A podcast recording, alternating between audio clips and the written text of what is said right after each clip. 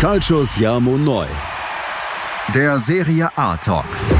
Auf meinsportpodcast.de. Buonasera, liebe Tifosi. Hier ist wieder Calcio Siamo Neu, der Serie A Talk auf meinsportpodcast.de. Mein Name ist Sascha Wajan. Ich begrüße wieder meinen Serie A Experten René Steinhuber.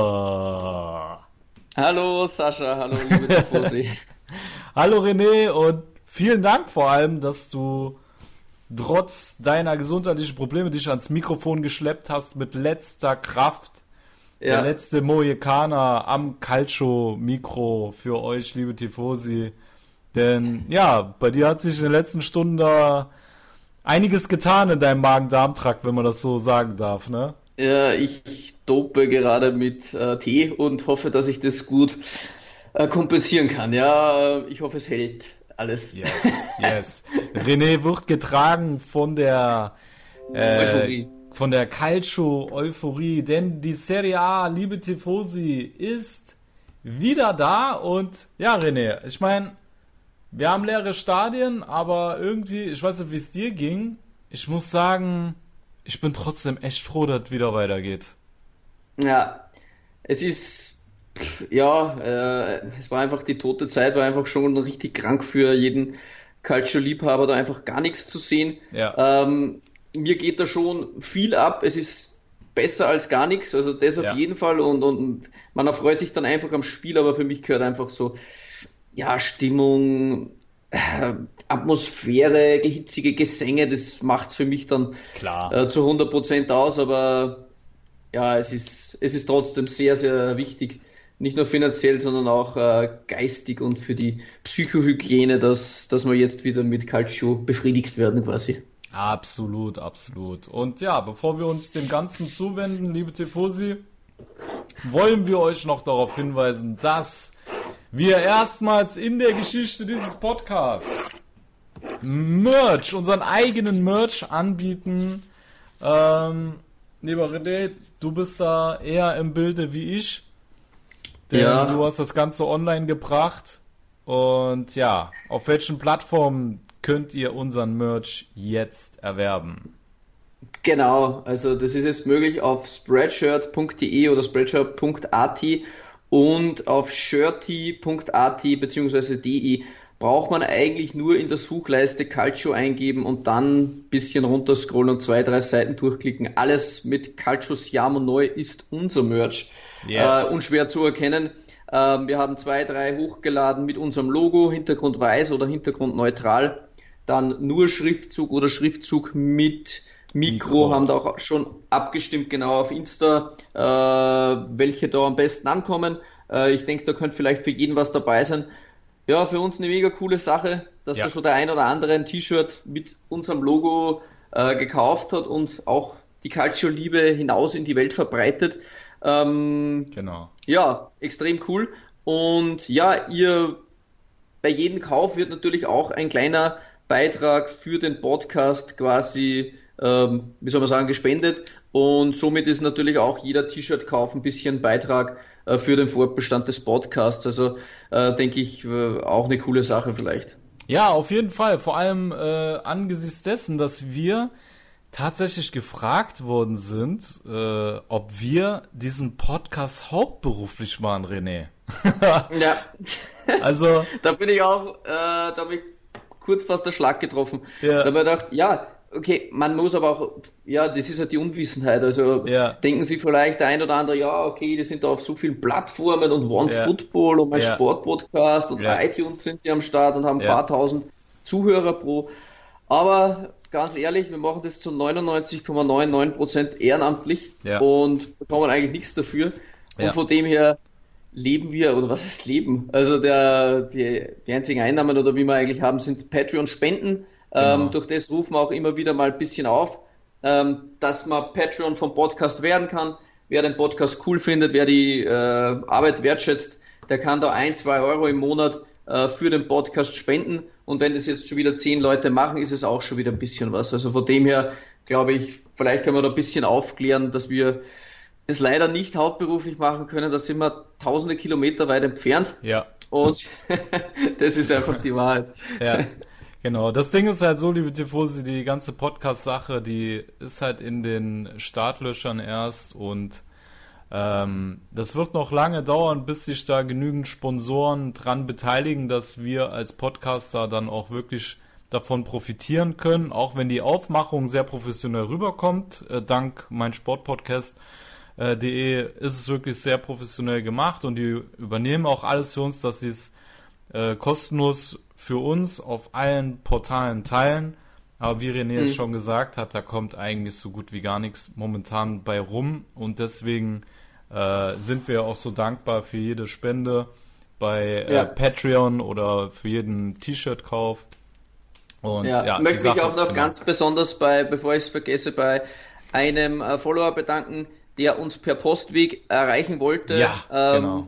Und lieber Johannes, vielen Dank für deinen Brief, den du uns geschrieben hast. Wir waren emotional extrem ergriffen für deine Worte, dass da Absolut. jemand so, be so begeistert ist von unserem Podcast und vielen, vielen lieben Dank für das, was du uns dazukommen hast lassen. Das ist echt großartig und wir waren, ja, eh, ja, wie soll es, mir fehlen die Worte echt. Also, berührt, ja, ja. Waren echt berührt, also, ja, war echt ich, total ich, nett. Absolut, ich muss halt sagen, so, ähm, welcher Mensch macht sich heutzutage in der, in der heutigen Zeit noch die Mühe, einen handgeschriebenen Brief zu verfassen und den ja. dann äh, auch noch mit einer, mit einer kleinen Spende an uns zu schicken. Also, ähm, hat mich auch sehr beeindruckt, ähm, dass du dir da diese Mühe gemacht hast, Johannes. Vielen Dank auch von meiner äh, Stelle nochmal und äh, das motiviert uns natürlich auch weiterzumachen, wenn man hört, dass jeder Podcast angehört wird und, und ähm, ja, die Leute auch so einen Spaß daran haben, ne?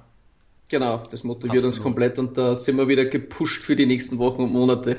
genau, und mit dieser Motivation wollen wir uns dann jetzt auch dem Calcio zuwenden. Und ja, René, wir haben jetzt ähm, einen Nachholspieltag, wo einige Mannschaften noch äh, drangekommen sind, die vor der C-Punkt-Pause ähm, nicht mehr ihren Nachholtermin wahrnehmen konnten, plus den regulären Spieltag, den wir jetzt äh, gestern und vorgestern erlebt haben.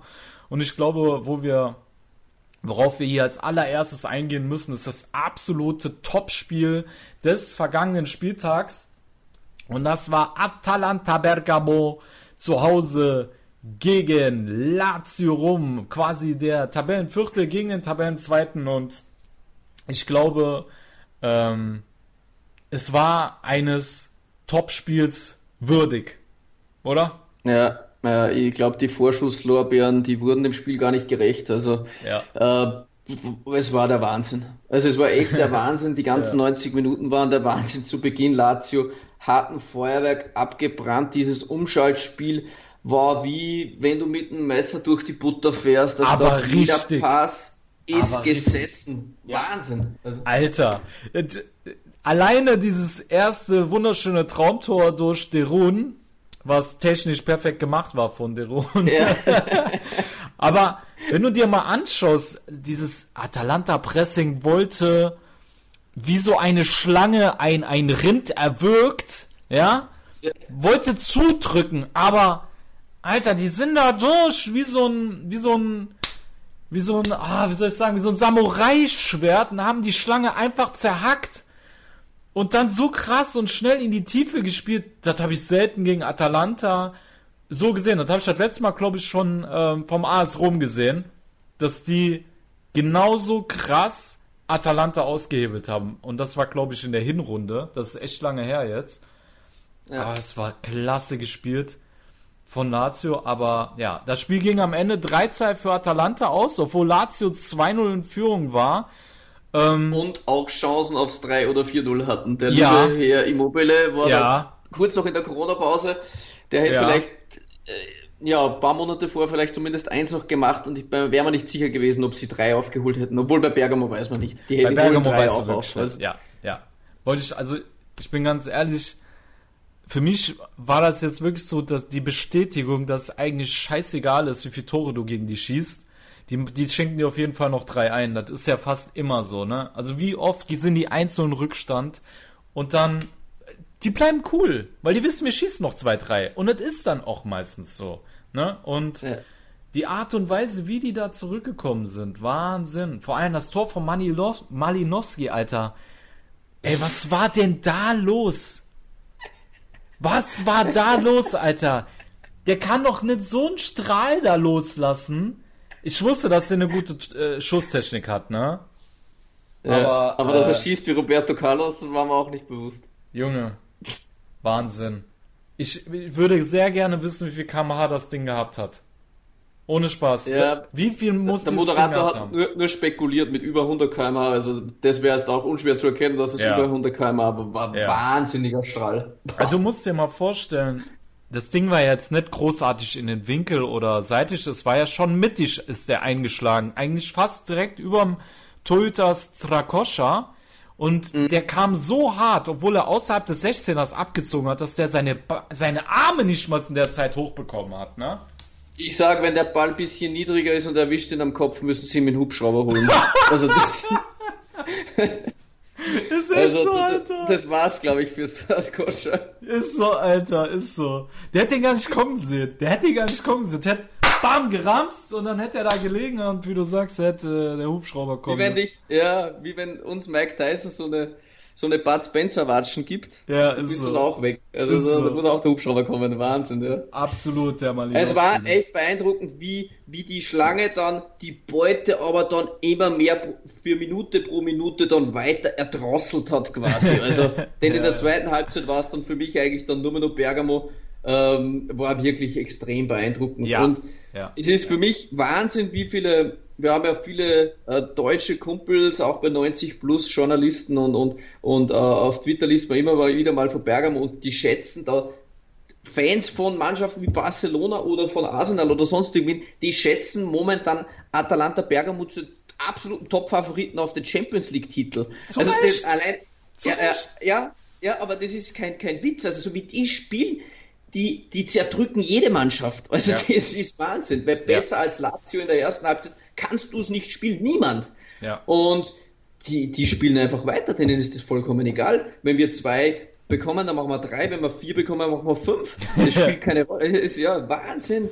Ja. Wahnsinn, was Gasperini da gemacht hat. Er hat dann nach dem Spiel erzählt, er war ja äh, nicht auf der Bank, er hat gesagt, das spielt keine Rolle, denn sie spielen sich mittlerweile, also sie trainieren sich mittlerweile selbst und coachen sich auch selbst. Ähm, ja, also dieses eingespieltes Uhrwerk, was Gasperini da zusammengestellt hat, das ist Wahnsinn. beeindruckend von hinten bis vorne. Ja, also Wahnsinn. Absolut. Der Papo Gomez hat auch nach dem Spiel gesagt, äh, trotz des Rückstands äh, wussten die über ihre eigenen Qualitäten Bescheid und sie wussten auch, dass sie jedem Gegner jederzeit wehtun können. Das, das sagt schon, was für ein Ego diese Spieler haben, ja, wie selbstbewusst die sind und dass sie sich dann auch nicht von Lazio rum irgendwie beeindrucken lassen, obwohl Lazio echt wie die Feuerwehr da losgelegt hat. Ähm, was man aber, glaube ich, noch erwähnen muss, das hat auch äh, Trainer Simone Inzaghi nach dem Spiel angedeutet, dass einige Akteure angeschlagen waren. Ich meine, Lukas Lever hat ja von Anfang an gefehlt, der wurde ja schon mm. äh, vertreten durch ähm, ah, wie heißt Cataldi, glaube ich. Ja, genau, Cataldi, genau, durch Cataldi. Und äh, dann war auch äh, Tuko Correa war angeschlagen, der ist ja schon in der 55. Minute, musste der vom Platz runter und äh, Luis Alberto äh, wollte auch schon relativ früh ausgewechselt werden, den musste ja. er dann auch rausnehmen. Das sind natürlich... Vor, vorige Woche hat auch Lazio noch die Meldung auf Instagram bekannt gegeben, dass äh, Sergej Milinkovic-Savic eine leichte Muskelverletzung hatte, das ja, heißt, er war ja. auch noch nicht hundertprozentig fit. Ja. Ähm, ja, muss man ihn ein bisschen zugute halten, aber wenn man die Leistung Lazio hernimmt und sie spielen ja nicht jede Woche gegen Bergamo, ja. Glück für sie, ja. da muss man sagen, mit dem Lazio ist trotzdem noch bis zum Ende hin zu rechnen. Also ich denke, wir können den Titel jetzt noch nicht Juve schenken, auch wenn wir jetzt noch nicht bei Juve sind. Aber so wie Lazio gespielt hat, da wird es nicht viele Mannschaften geben äh, innerhalb der Liga, die denen überhaupt Punkte abnehmen können. Und ja, und den so Paroli bieten, spielerisch, weil ja. äh, das siehst du, also welche Mannschaft hat diese Saison äh, Atalanta spielerisch die Stirn geboten? Also mir fällt keiner ein gerade. Muss ja, ich sagen. Ne? Ähm, aber, was wollte ich sagen? Ich weiß halt nicht. Denkst du, Lazio ist wirklich die Luft auch ausgegangen in der zweiten Halbzeit? Der ähm, Moderator ähm, hat die ganze Zeit schwer. von Fitnessproblemen geredet, aber warum sollen die denn jetzt so Fitnessprobleme haben? Ja. Die trainieren doch wie alle anderen auch. Ja klar, ich habe eher was anderes erwartet. Ich habe eher geglaubt, dass Lazio vielleicht Schwierigkeiten hat, ins Spiel zu kommen, weil Bergamo schon ein Spiel mehr hatte. Die hatten ein bisschen mhm. mehr Rhythmus. Das ja. hat sich eigentlich nicht bewahrheitet, denn Lazio ist mega reingekommen ja. und hatte dann danach Probleme. Ja, also Fitnessprobleme, warum sollte die mehr Fitnessprobleme haben als Bergamo? Also das habe ja. ich auch ist für mich jetzt nicht so griffig. Nein, vor, vor allem hatten die auch keine ein, einige Spieler angeschlagen waren jetzt zum Beispiel. Ja, ja das ist eher. Ja. ja. Ja, ne, also eher ein qualitatives Problem, dass der Kader nicht genug Tiefe hatte, äh, ja. als äh, Fitnessproblem. Also das äh, habe ich gar nicht verstanden. Vor allem Bergamo hatte, klar, äh, vielleicht hatten sie dadurch mehr Spielrhythmus, aber wie du selber sagst, dazu ist gut reingekommen und so gesehen hat Atalanta ja eigentlich eine Doppelbelastung gehabt, weil die ja schon mhm. äh, am Wochenende gespielt haben, ne? Oder haben die sogar ja. Montag erst gespielt, ich weiß es gar nicht. Aber mhm. ähm, auf jeden Fall hatten sie weniger Regenerationszeit. Gut. Ähm, dann würde ich sagen, machen wir das Spiel auch schon zu. Lazio ja. durch diese Niederlage natürlich jetzt äh, mit vier Punkten Abstand auf die alte Dame. Ja. Und äh, ja, Atalanta ähm, sorgt dafür, dass der Champions League Platz und die Ambition, nochmal in die Königsklasse zu kommen, weiterhin manifestiert werden. Und ja, René, womit sollen wir weitermachen? Sollen wir zur Roma rüberschwenken? schwenken wir mal zu Roma rüber. Ja, alles klar, denn die ja. sind eigentlich auch ganz gut aus der C-Punkt-Pause gekommen, haben 2-1 Sampdoria Genua geschlagen, obwohl ähm, ein Traumpass von Amadou Diawara auf Gabbiadini äh, äh, äh, für die Führung für die Gäste gesorgt hat, äh, haben sich die Römer noch echt gut zurückgekämpft, ne? Das muss man denken. Ja, da, ich war mir zu Beginn nicht sicher, ob Diawara nicht eigentlich gern für Sampdoria spielen möchte. Denn er hat auch zwei, drei so besser eingeleitet. Da habe gedacht, Wahnsinn. Also der ist echt noch im Corona-Fieber, glaube ich. Also was nicht.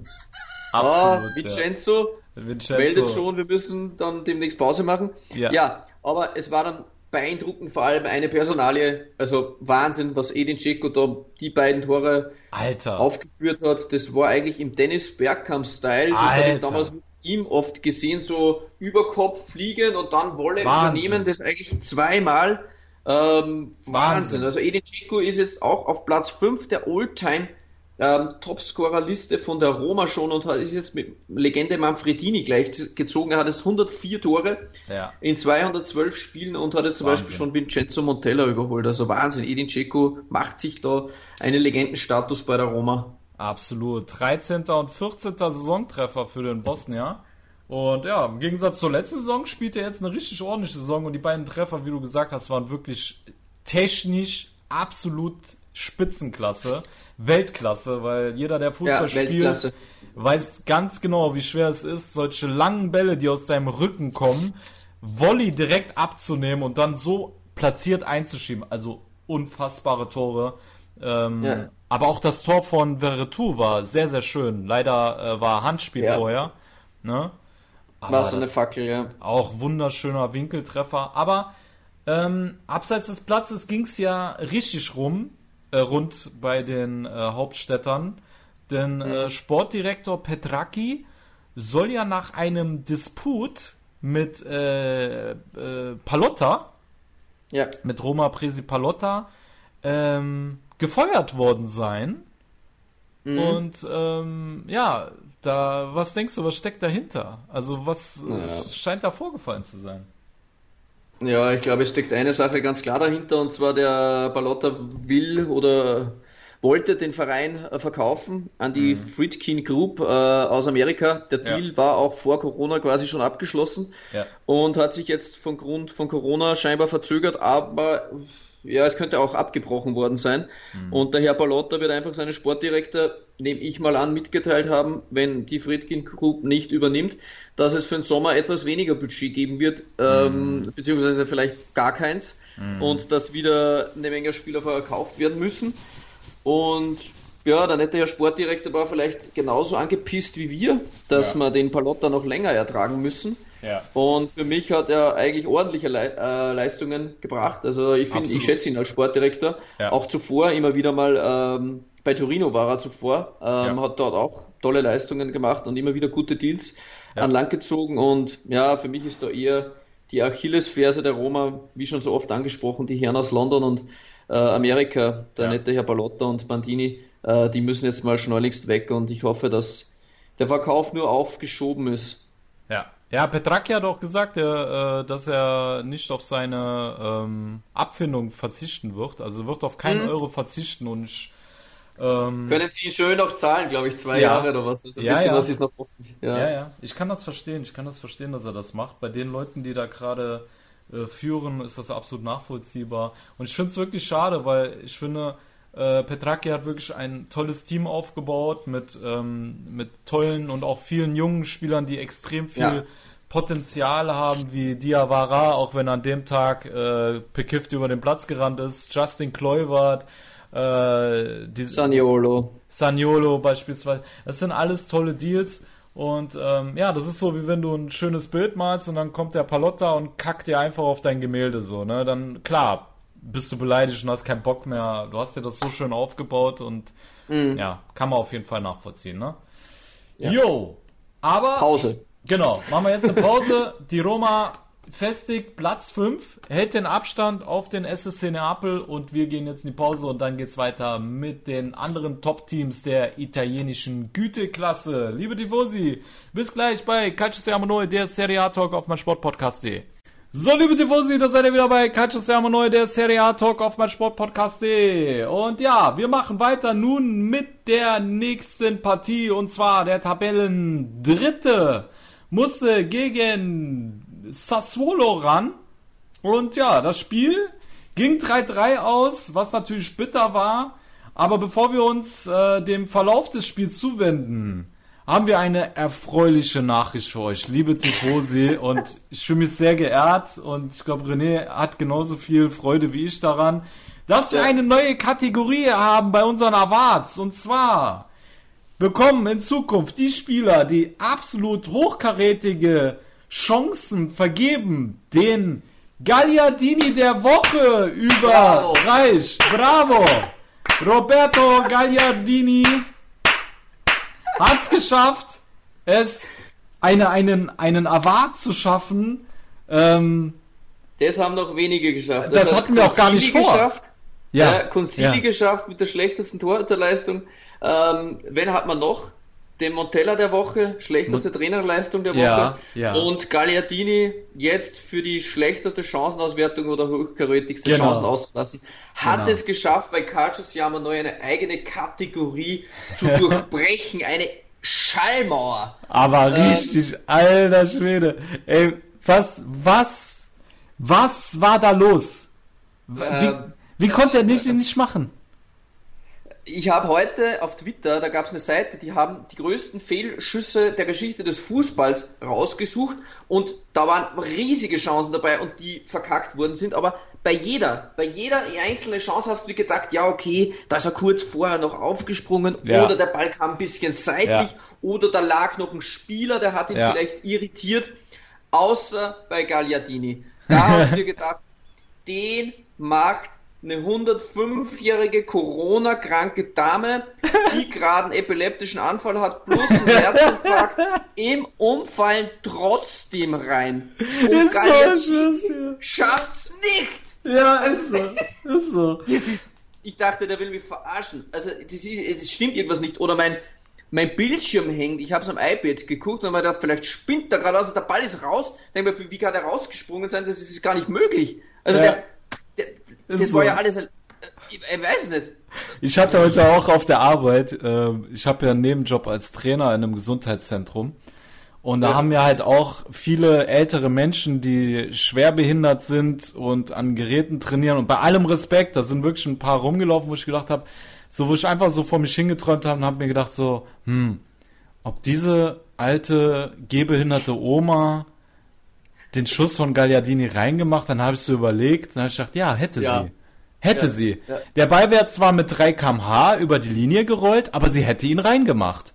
Ja. Du musst ihn ja mal aus einem Meter überhaupt an die Latte schupfen können. Also ja, wenn du es versuchst, ist es gar nicht so leicht.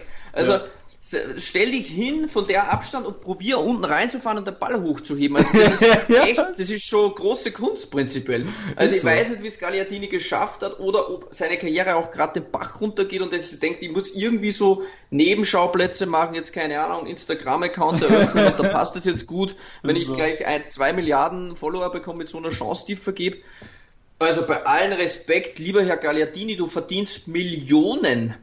Millionen. Ja. Früher hatte Inter, keine Ahnung, Spieler mit der Nummer 5 wie Stankovic, die haben Bälle von der Mittellinie reingeschossen. Ja. Du Vollpfosten. Und der schafft es nicht mal aus dem Meter. ja, das muss mal einen Vertrag auflösen. Sofort, sofortige Kündigung. Den muss ich verschenken. Äh, irgendwo, keine Ahnung, noch China, Alter, vierte Liga. Im Mittelalter, ja Im Mittelalter hätten die den vor die Mauer gestellt und hätten ihn erschossen. Also machen wir uns ja. nichts vor. Er kann froh sein, dass er in der moderne Fußball spielt. Das wäre das 3 zu 1 gewesen im Spiel ja, ja. Äh, gegen Sassolo, wo du nochmal gehofft hast, der Abstand war ja auf Juve nur und dann sechs Punkte, das ist ja trotzdem viel, aber ähm, das wäre ein sicherer Sieg gewesen, wenn der ja. Vollpfosten die Kugel reinhaut. Aber nein, ja. nein. Aber der Vollpfosten wollte sich mit der Latte paaren, das war das Problem gewesen. Es war fürchterlich, aber scheinbar ja. macht er das öfter, vielleicht im Training, denn ich habe Lautaro Martin das mehrmals genau beobachtet. Ich habe mir die Szene immer wieder mal heute angesehen und ja. er war gar nicht schockiert. Ähm, der ist 16er gestanden und Lautaro Martin das läuft so schräg hinten weg und ich dachte, normales als Mitspieler, da schlägst du die Hände vom Kopf und gibst dich auf. Also da, da spielst du mal 20 Sekunden nicht mehr weiter, weil du dir denkst, okay, die Gegner sind zu zwölf, der hilft ja. zu denen. Also das kann ja. ja keinen Grund geben, warum ich den nicht mache. Aber ja, aber Lautaro Martinez, Digga, ist natürlich auch so ein Spieler, den du dir rausgepickt hast, wo wir ja später eh noch drüber sprechen, ob der überhaupt noch so ähm, im Kopf bei Inter ist oder ob der vielleicht doch lieber woanders ja, will. Okay, Weil Lukaku, Lukaku hat beispielsweise die Hände über dem Kopf zusammengeschlagen über den Fehlschuss von äh, Gagliardini, ne? Also der hat normal reagiert, der ist noch mit Der Herzen... kennt ihn noch nicht so lange, der kennt ihn noch nicht so lange. ja, das kann sein, das kann sein. Aber kommen wir zum Spielverlauf. Ähm, da haben wir uns eine, äh, unser, unseren Inter-Experten Björn Hauer gefragt, wie er das Spiel gesehen hat. Genau. Und ja, René, Genau, hören wir mal rein, was der gute Nerazzurro so sagt. Ein herzliches Hallo von meiner Seite. Ja, was ist mit Inter Mailand los? Ich denke einfach, dass Conte und Inter mit der Meisterschaft abgeschlossen haben. Anders lässt sich die Aufstellung gegen Sao Solo nicht erklären. Jetzt gilt es noch, den Champions League Platz abzusichern und ja mit der Kaderplanung für kommende Saison äh, starten. Das Spiel von Inter gefällt mir prinzipiell sehr, sehr gut. Mir gefällt, dass Lukaku die Brechstange gegen das feine Füßchen getauscht hat. Denn seine Leistung gegen Sampdoria war echt, echt sehr, sehr stark. Auf das Thema Lautaro kommen wir nachher zu sprechen und ich denke auch, dass Conte weiß, wo seine Baustellen sind. Und seine Baustellen sind, wie so oft angesprochen, die Außenbahnen. Ein Victor Moses wird anscheinend nicht verlängert. Äh, anscheinend wollte er sich gegen Sao Solo nochmal beweisen, denn die Leistung gegen Sao Solo war echt stark. Da hat er mir zum ersten Mal richtig gefallen. Aber über einen Viral über die, über die linke Seite, da kommt einfach nichts und das ist viel zu schwach, auch wenn er das Tor gemacht hat. Aber der hat in meinem Inter Mailand Kader nichts verloren, wie auch so manch andere. Über die Sache mit den drei Metern von Gagliardini, auf das will ich jetzt gar nicht eingehen. Warum nicht? Unter dieser Saison kann man Haken drunter machen. Man weiß, wo man stark ist. Mir gefällt Eriksen auf der 10 sehr, sehr gut. Das kann richtig gut funktionieren. Ähm, er ist genau der richtige Mann für die 10, auch wenn er gegen Sassolo jetzt ein bisschen unter Anführungszeichen wieder geschwächelt hat, aber der kann da richtig, richtig äh, den kreativen Part einbringen, den Inter braucht. Brozovic hat einfach auch die letzten zwei Spiele gefehlt. Da hat man gemerkt, da kommt einfach viel, viel zu wenig Dampf, wenn der äh, nicht am Platz ist. Da kommt kein Druck von hinten. Und, aber ja, wenn man vielleicht noch einen Tonali verpflichten kann und nächstes Jahr mit einem Barella Brozovic und einem Sandro Tonali im Mittelfeld dann aufläuft, dann mache ich mir hier auch keine Sorgen. In diesem Sinne schauen wir, dass wir noch eine schöne Saison spielen. Ich finde es auch gut, dass Conte äh, dem jungen Agome die Chance gibt, hier ein bisschen Spielpraxis zu sammeln. Von dem her Champions League Platz absichern und ja, schon die nächste Saison planen. So, okay. Vielen okay. lieben Dank für deine Audio, Björn. Ähm, ja. Also Björn meint, Conte hat schon vor dem Spiel abgeschlossen mit der Meisterschaft. Äh, aufgrund der Aufstellung. Glaube ich Man, nicht Ähm, Glaube ich auch nicht. Ähm, die Aufstellung war zwar tatsächlich schräg, ähm, jetzt, weil Gagliardini auch zum Beispiel mit Valero gespielt hat, aber es hatte auch die Gründe einfach, weil Brozovic, Sensi angeschlagen waren. Ja. Gut, dann hätte, hätte es geheißen, du kannst Barella bringen, aber heute kam die Meldung von Sky, dass es auch sein kann, dass Barella gegen Parma ausfällt, denn auch scheinbar er hat muskuläre Probleme. Das oh. heißt, Conte hatte scheinbar auch gar keine andere Wahl ähm, ja. im Mittelfeld, außer auf diese Leute zu setzen. Ja. Ähm, warum er Ranocchia gebracht hat, das ist so eine Frage, die ich mal schon länger stelle, aber Conte war immer schon nass auf diese. Ich wollte jetzt Giraffe sagen und sag's auch. auf diese Zweikampfmaschine wollte Ja, ich habe nie verstanden, was Conte von Ranocchia gehalten hat, denn er wollte ihn auch äh, bei Juve immer mal wieder mal abwerben von Inter. Das habe ich immer schon krass gefunden. Ja. Ähm, aber ich möchte ein bisschen auf das Fitness eingehen. Und Darf ich? Deshalb, ja, ja, bitte gerne. Okay, du willst was über die Fit. Okay, red erstmal weiter, weil sonst wollte ich dich ergänzen. Aber red erstmal weiter, vielleicht sagst du es ja jetzt ja, eh. Wir hatten das schon vor der Saison angesprochen, ähm, bei den positiven und bei den negativen Dingen von Conte. Und da haben wir vor allem die Fitness ähm, und das harte Training ein bisschen auch im negativen Part drinnen, denn Conte ja. schont halt niemanden. Ja. Und wir haben da schon vermutet, dass es mehr Verletzungen geben könnte unter ja. Conte und das bestätigt unsere Meinung eigentlich sehr stark. Und was jetzt richtig krass war, war, dass der Fitnesscoach, mit dem Conte schon seit zehn Jahren zusammenarbeitet, ja. äh, bei dem er bei Juve war, bei Italien und bei Chelsea, hat nach einem Streit das Intertrainingsgelände verlassen und hat gekündigt. Denn sie haben unterschiedliche Ansichten vom Training und ich interpretiere da auch die vielen Verletzten ein bisschen hinein, dass sie da andere Ansichten vielleicht hatten. Und ja. da muss ich auch Conte ja, äh, dafür verantworten, glaube ich, dass, dass so viele Verletzte auch sind. Es ist, glaube ich, nicht nur Pech, ja. ähm, sondern es ist auch ein bisschen so ein Fingerspitzengefühl. Diesmal wollte er mehr Leute schonen. Ja, ähm, ja das kannst du das machen ja viele Leute. Ich habe vorige Woche auch gelesen, Adi Hütter hat bei Eintracht Frankfurt, die haben aber einen deutlich schwächeren Kader, mal sieben Leute geschont, haben trotzdem mal gewonnen oder was vor ja. zwei Wochen. Äh, Interschuld hat auch mal sechs Leute, muss er trotzdem die Punkte gegen eine Mannschaft wie Sassolo holen. Also, Darf ich es noch ergänzen? Jetzt bitte, ja darf ich es noch ergänzen, und zwar, ähm, du, natürlich musst du dir auch immer den Spielplan anschauen. Ich glaube einfach, dass Conte sich den Spielplan angeschaut hat, hat gesagt, jetzt kommt das Solo zu Hause. Die werden wir auch mit einem etwas schwächeren Kader, äh, mit einer etwas schwächeren Stammelf schlagen, weil wir äh, in nur vier Tage später nach Parma müssen. Und in Parma ja. hat er sich gedacht, ist das schwerere Spiel und wollte deswegen rotieren. Ja, wie du ja. selber sagst, weil wir haben hier einen drei, vier Tagestakt, haben wir Spiele und dann musst, kannst du halt nicht immer dieselbe F spielen lassen. Und er hat sich einfach verpokert gegen Sassuolo. Ja. ja. So, erzähl weiter. Gegen den Angst, gegen den Angstgegner eigentlich. Also ja, genau, genau. Ja. ja, ich weiß, in den Jahren 13, 2013 und einmal 2014 hat Inter zweimal groß, also 2013 haben sie 7-0 gewonnen gegen Sassuolo und 2014 haben sie auch 7-0 gewonnen. Ja. Ab dem Zeitpunkt war Sassuolo ein bisschen stinkig und dann gab es nicht mehr viele Punkte für Inter zu holen. Mhm. Also es hat sich mittlerweile zum Angstgegner äh, ein bisschen gemausert. Was mir ein bisschen abgeht, und ja. das habe ich schon geglaubt, dass ja. das konnte Inter bringen wird, das ist diese absolute Siegermentalität, wo am Anfang der Saison Inter so getragen worden ist, wie im Flow so dahingeschwebt. Und für mich mhm. ist ganz ehrlich so ein bisschen der Zauber von Conte ein bisschen verflogen. Mhm. Und dass er auch in den ersten drei Spielen seit Wiederbeginn zwei Titel verkackt, mhm. Muss er sich auch gefallen lassen. Ja, sie haben mhm. zwar gegen Neapel spielerisch waren sie ja nicht schlecht, aber das, was Conte immer ausgezeichnet hat, waren dann im Endeffekt auch die Spiele für sich zu entscheiden. Ja. Und das ist aktuell nicht der Fall. Und ja. das vermisse ich gerade ein bisschen. Hm. Ja, der Fußball hat sich geändert in der Serie A. Das äh, wird der Conte jetzt auch gemerkt haben. Ich meine, schau dir mal die Spiele an.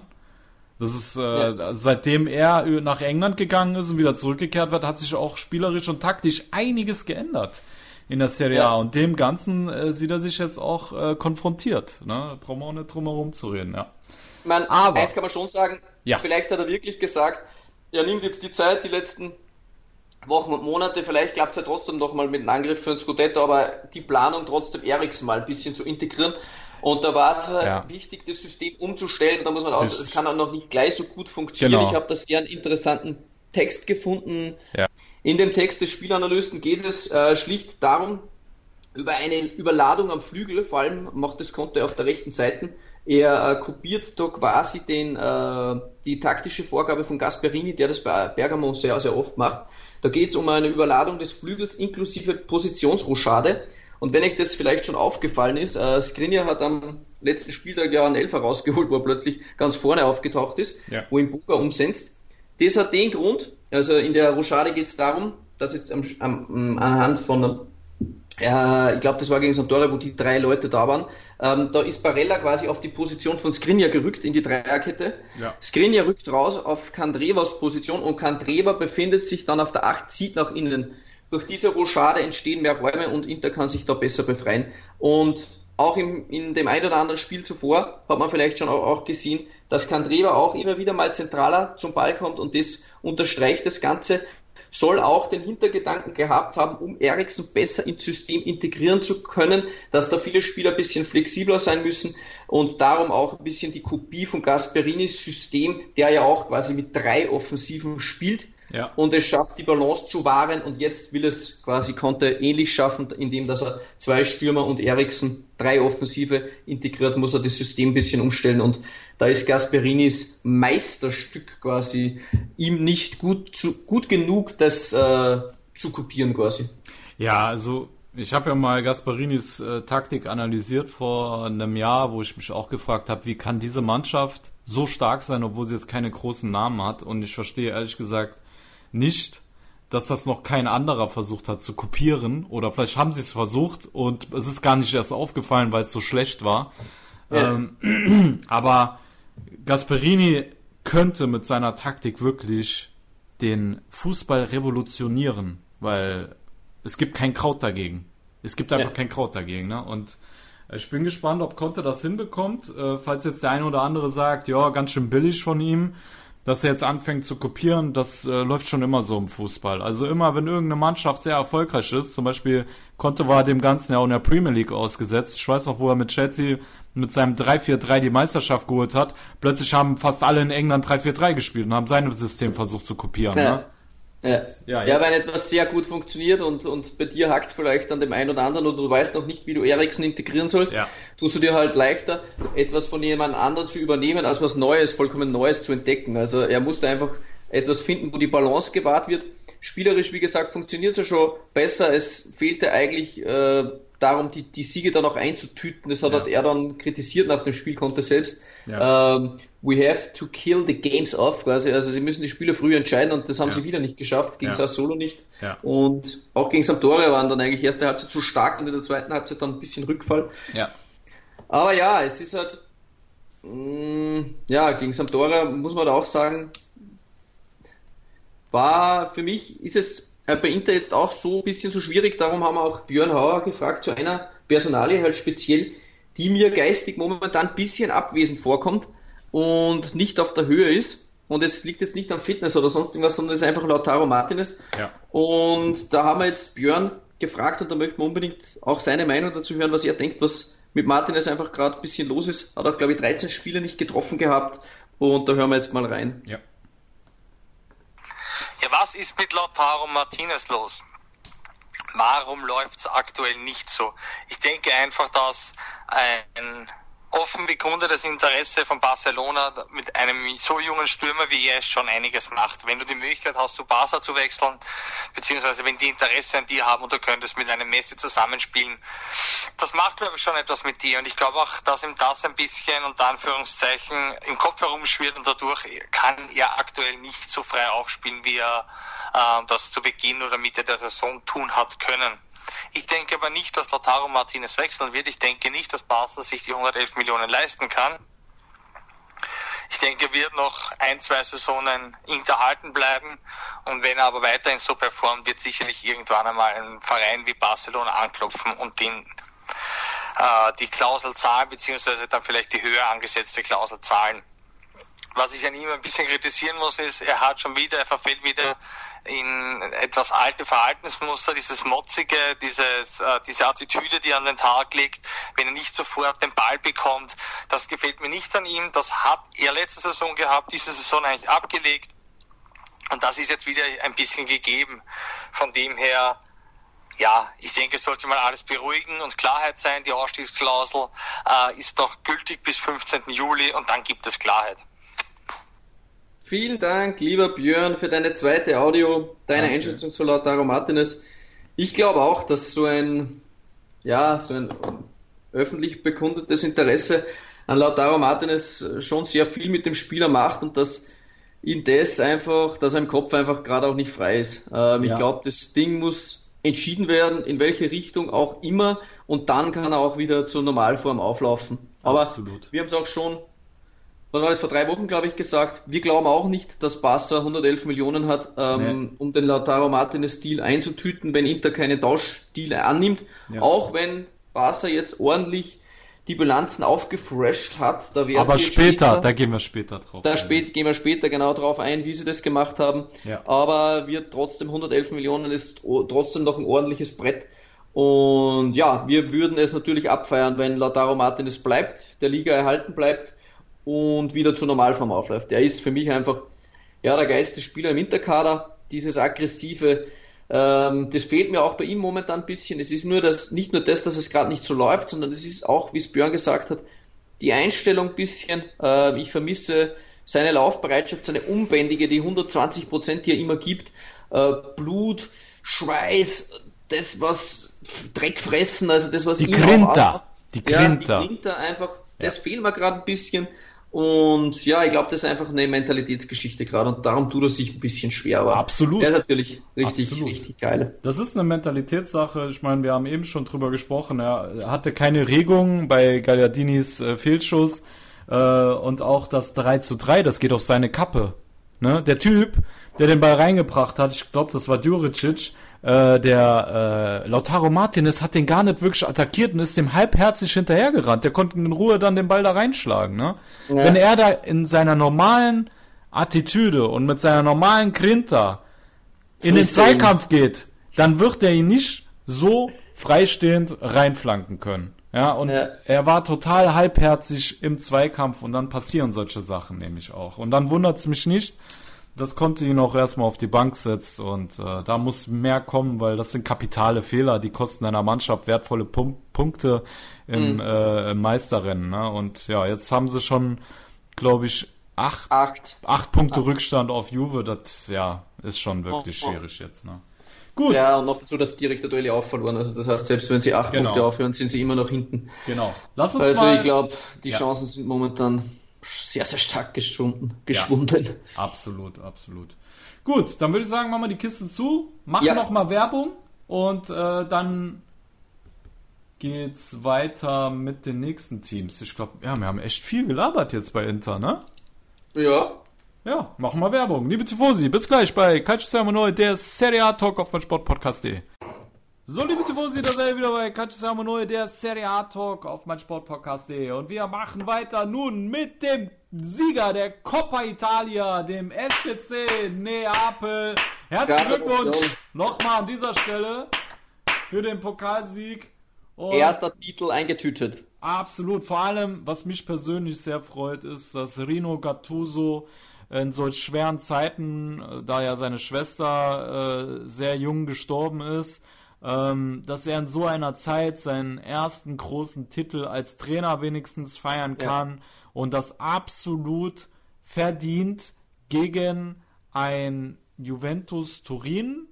Ähm, ja, Juve momentan eh nicht so gut drauf, sage ich mal, aber die musste trotzdem erstmal schlagen und ich fand, ja. Neapel hat in dem Spiel schon die besseren Chancen gehabt und ist am Ende auch verdient Pokalsieger geworden.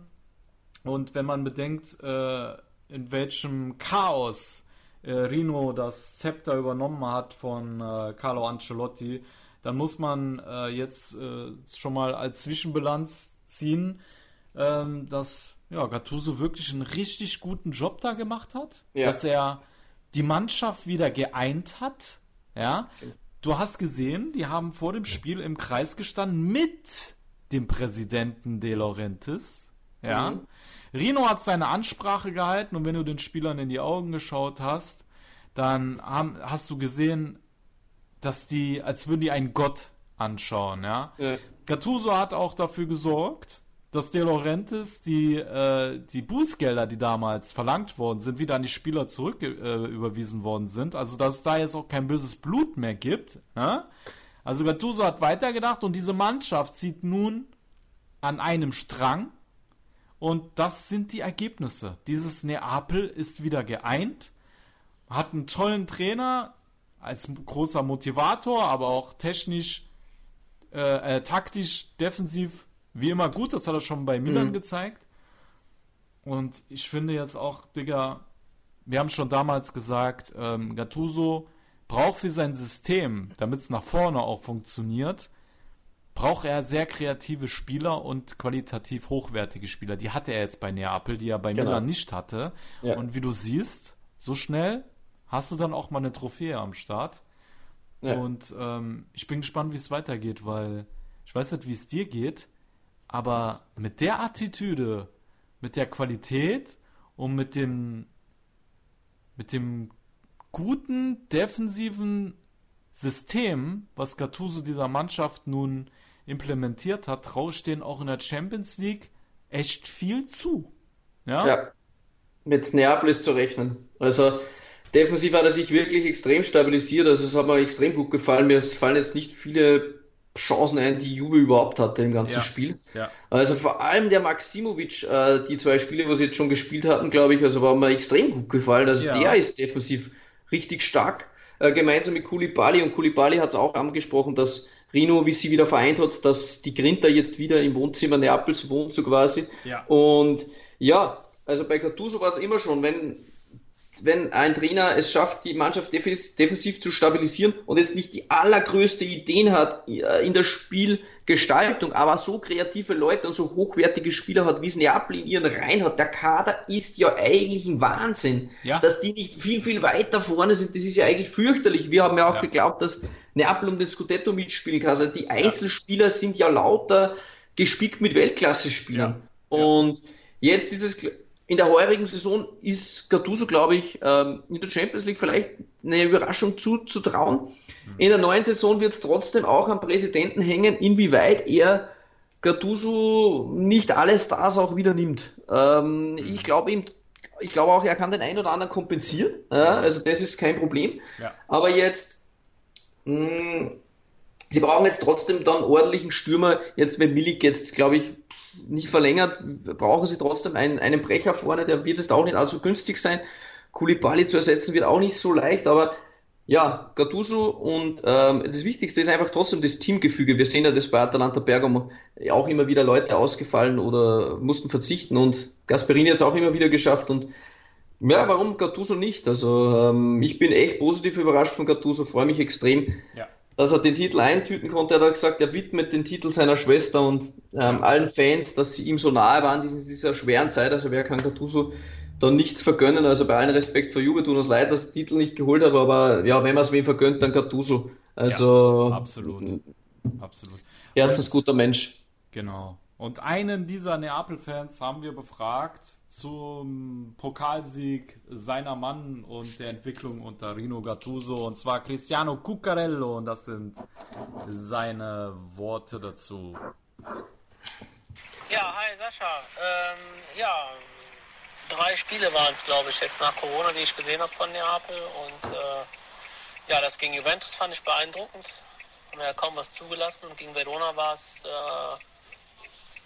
nicht so wie gegen Juventus, da hat man ein bisschen Schwein gehabt zum Teil, aber man merkt jetzt so, äh, man merkt jetzt wirklich so die Handschrift von Gattuso, ne? das spürt man regelrecht. Also so kompakt standen wir, ich kann mich gar nicht mehr erinnern, wann wir so kompakt standen. Also vor allem gegen Juventus Turin fand ich das echt krass. Also ich muss leider wieder auf das Spiel zurückgehen, weil äh, also ich weiß nicht, äh, da hätten wir glaube ich bis übermorgen spielen können und die hätten kein Tor geschossen. Ne? Also das war äh, defensiv und taktisch eine Meisterleistung. Und äh, ja, was erwarte ich? Ich meine, Atalanta hat man gestern gesehen, nach 0-2 drehen die das Ding noch gegen Lazio. Also die sind uneinholbar. Die werden wir nicht mehr fischen. Ähm, was ich erwarte, äh, dass wir da auf jeden Fall der Serie A jetzt Gas geben, versuchen jedes Spiel zu gewinnen und äh, irgendwie noch auf den Patzer hoffen von Atalanta. Aber daran glaube ich, wie gesagt, nicht, dass wir das zu Ende bringen, vernünftig zu Ende bringen. Ja, und ich erwarte auch gegen Barcelona, ähm, erwarte ich auch einiges. Also wenn wir so spielen wie gegen Juventus, dann ist auch was gegen Barca möglich. Ne? Also das ist meine, meine große Hoffnung, dass wir da eine kleine Sensation vielleicht hinlegen können. Ja, und ansonsten, äh, ja, da ist nicht mehr viel. Ne? Also die Saison neigt sich dem Ende zu und dann muss man einfach gucken, wer jetzt bleibt und wer geht. Und äh, dass wir dann nächstes Jahr hoffentlich dann mit einem Top-Stürmer vorne, ähm, wenn, wenn der Milik jetzt gehen sollte, dass wir dann Top-Stürmer bekommen und dann wirklich auch richtig angreifen. Yes, vielen Dank, Cristiano Cuccarello. Und ja, er hat es äh, richtig angesprochen. Äh, da kann einiges gehen in der Champions League, wie wir es eben auch schon gesagt haben. Was ich total cool finde, René, ne? Dass der jetzt auch äh, versucht, so Leute wie ein Alan, ja, mit dem ja da schon voll der Beef war, äh, falls mhm. du dich erinnerst, dass er ja. das von Anfang an hat spielen lassen. Und Alan, klar, ist noch nicht der Alte, aber hat sehr gute Ansätze äh, gezeigt. Ich habe äh, mich mit, auch mit dem äh, mit unserem Paul äh, unterhalten über Alan und Gulam, weil mir ist auch aufgefallen, dass Gulam fast eine halbe Stunde gespielt hat, auch mal ein ja, einer der besten Linksverteidiger äh, der Liga gewesen, wenn nicht sogar der beste, vor seiner langen Verletzung. Und äh, der Paul meinte auch, dass ähm, Gulam äh, eigentlich auch ein gutes Spiel gemacht hat, dass die Automatismen auch mit Insigne gesessen hätten über die linke Seite und er hat ja auch das Tor von Lozano bei der Ecke vorbereitet. Und ähm, ja, ich bin gespannt. Also ich würde mich sehr freuen, äh, falls Gulam wieder zur alten Stärke findet. Und wer weiß, jetzt wo dieses Neapel geeint ist, irgendwie ziehen alle an einem Strang. Wer weiß, vielleicht bleibt da noch der ein oder andere Protagonist am Ende doch.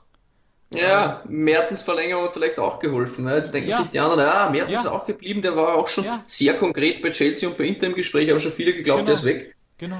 Gut, der wollte ja auch Geschichte schreiben, hat er jetzt aber schon getan, hätte auch wechseln können. Also von dem her, ja, wer weiß, wer weiß es wirklich, ja. Vielleicht ja. gehen dann von Alan Willig und äh, Kulibali nur einer vielleicht und genau. das wäre dann auch wieder für Gattusos Mannen äh, kein Problem, das, was heißt kein Problem, aber das zu kompensieren, denn sie haben wirklich einen herausragenden, bestechenden Kader. Ja. Und wenn ich da ins Mittelfeld schaue mit Ruiz und mit Zielinski, ich meine, da schlackerst nur so äh, mit den Ohren, ich meine, das ist einfach Wahnsinn. Ja, ähm, ja. Dann auch muss man sagen, Diego Demme, der hat auch ein ordentliches Level. Also das mhm. ist wirklich, also das gefällt mir sehr, sehr gut. Ich will da auch keinen vergessen, aber Neapels Kader ist gespickt ähm, mit Leuten. Und wenn man jetzt bedenkt, Lozano ist für 40 Millionen gekommen, das ist eigentlich der Flop der Saison. Ähm, ja. solche, solche Leute haben dann nicht mal eine Chance, weil der Kader einfach von Neapel richtig gut ist. Ja, also absolut. das ist schon beeindruckend. Ich, äh, mit Gattuso Schauen wir, was wirklich am Transfermarkt geht, aber nächstes Jahr ist mit Neapel wahrscheinlich wieder zu rechnen. Also, und ich bin wahrscheinlich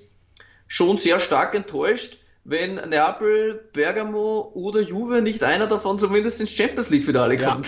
Ja, ja, ich also ich glaube, die Italiener sind momentan richtig on fire. Ja. Und wenn man jetzt auch bedenkt, Inter ist wahrscheinlich der Top-Favorit auf der Euroleague-Titel. Also da werden die Italiener die Konkurrenz international da ordentlich vergewaltigen, noch vielleicht das ein oder andere Mal. Und ja, da habe ich schon Bock drauf. Ich glaube auch, wir haben da richtig heiße Eisen international noch im Rennen.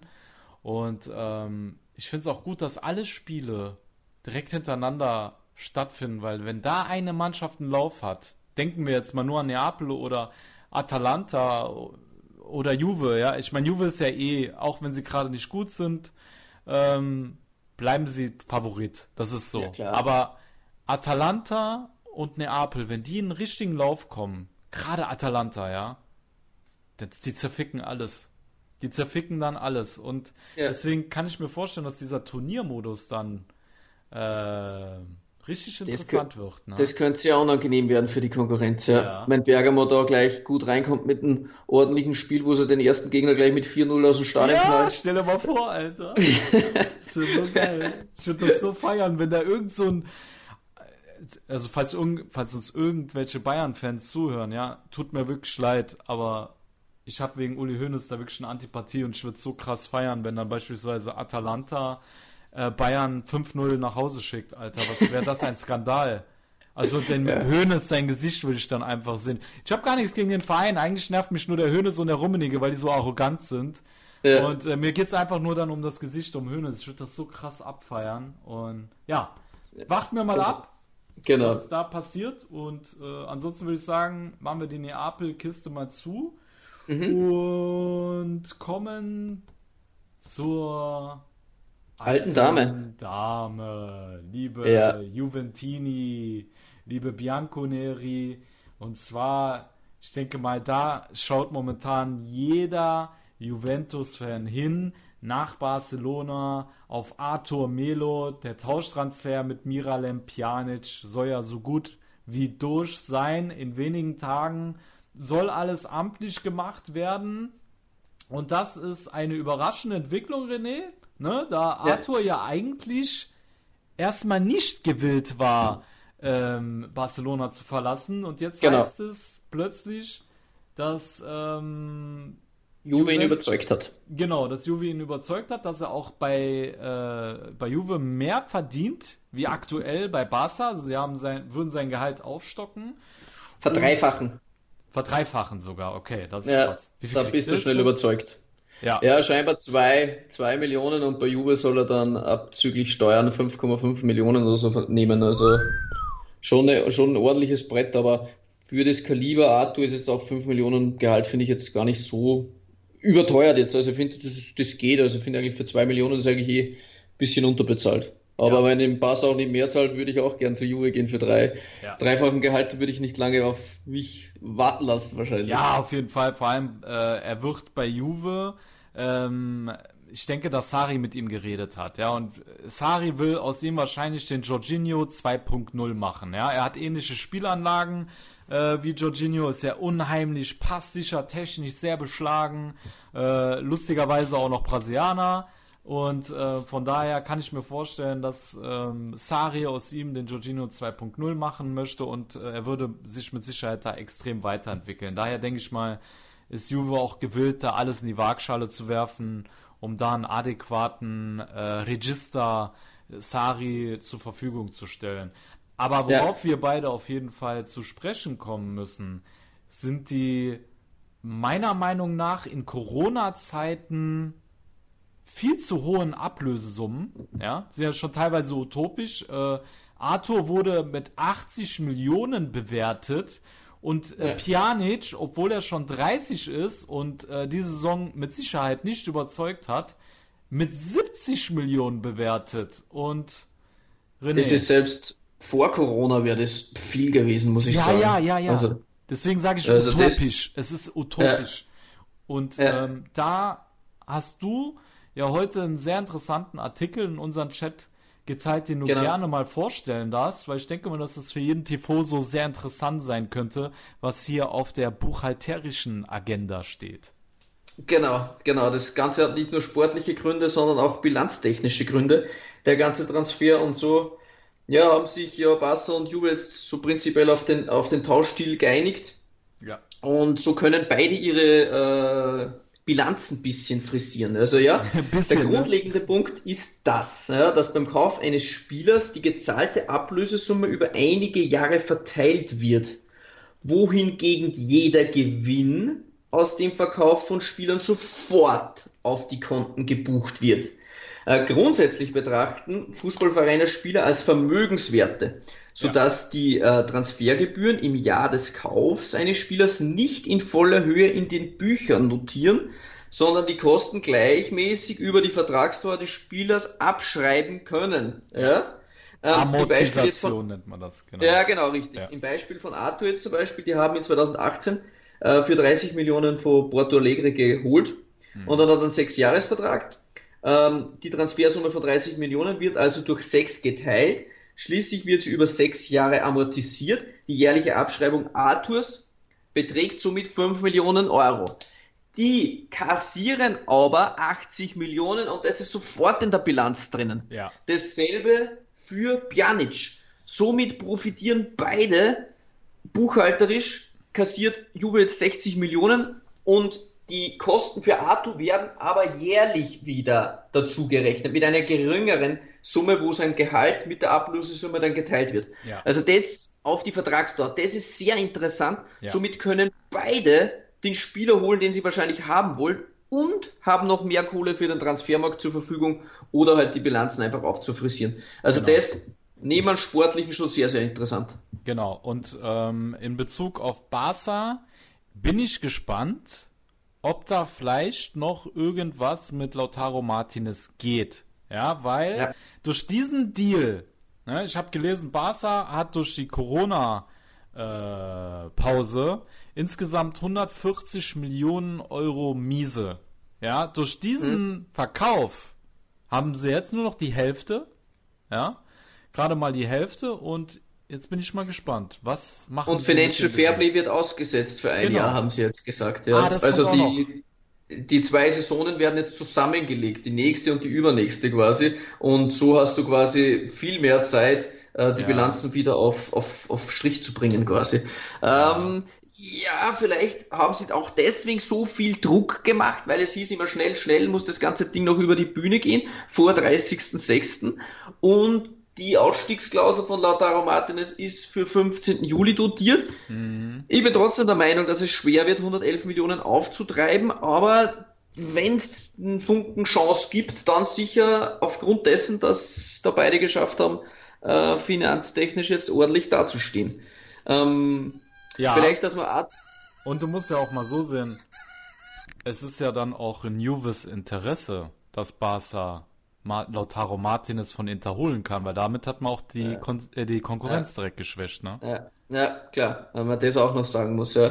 Ähm, wenn man jetzt sieht, wenn man jetzt sieht, wie Pjanic rumdümpelt, aktuell, also mir gefällt er wirklich am Platz gar nicht. Es hat auch schon die Gerüchte gegeben, es gibt Streit mit Sari, ähm, hat dann zwar Sari dementiert, aber mhm. ja, da wusste man schon, der ist auch mit dem Kopf, der ist schon bei Barca, das Gerücht hat ihn, äh, hat ihn einfach ähm, ja, gehemmt ähm, frei aufzuspielen. Auch der Basser-Trainer hat gesagt, Arthur ist gehemmt gerade.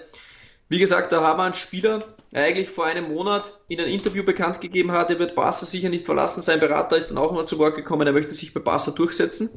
Aber Barca wiederum möchte scheinbar in der Ära Messi, schauen wir mal, wie lange das die noch ist, aber sagen wir mal zwei, drei Jahre, weil Messi ist es doch schon deutlich über 30, ja. da wollen sie einfach noch einmal den ganz großen Titel holen. Und kurzfristig, ganz kurzfristig gedacht, ist wahrscheinlich ein fitter Pjanic, ein voll motivierter Pjanic, vielleicht noch ein, zwei Jahre etwas stärker als ein Arthur. Ja. Und bei Sari hingegen passt Arthur vielleicht besser rein, wenn er denn tatsächlich umfunktionieren kann, wie du das gesagt hast, mhm. zu Jorginho 2.0, weil ja viele kritisiert haben, Arthur ist eigentlich ein Achter, aber ich denke auch wie du, dass Sari daran arbeiten wird, dass er ihn als Register quasi.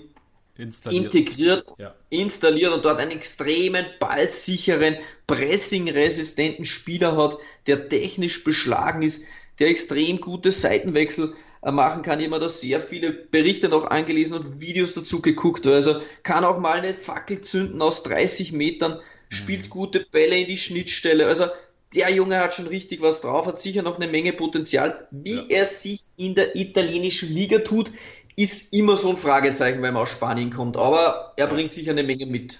Ja, absolut. Ja, jetzt machen wir nur mal noch jetzt sagen, äh, jetzt hören wir noch die Audio vom René Fandner, der den Status ah, quo von Juventus. Ah, stimmt, den habe ich total vergessen. Ja, der den Status quo von Juventus eruiert und nach René ist vorbei. Alles die klar. Audio ist echt geil. Ich höre ihn immer so gern zu, den René Fandner. Alles das klar. ist so geil wie. ja, dann klar. mach du das noch mit der. Ja, das ein bisschen drin. Okay. Ja. Schnitt.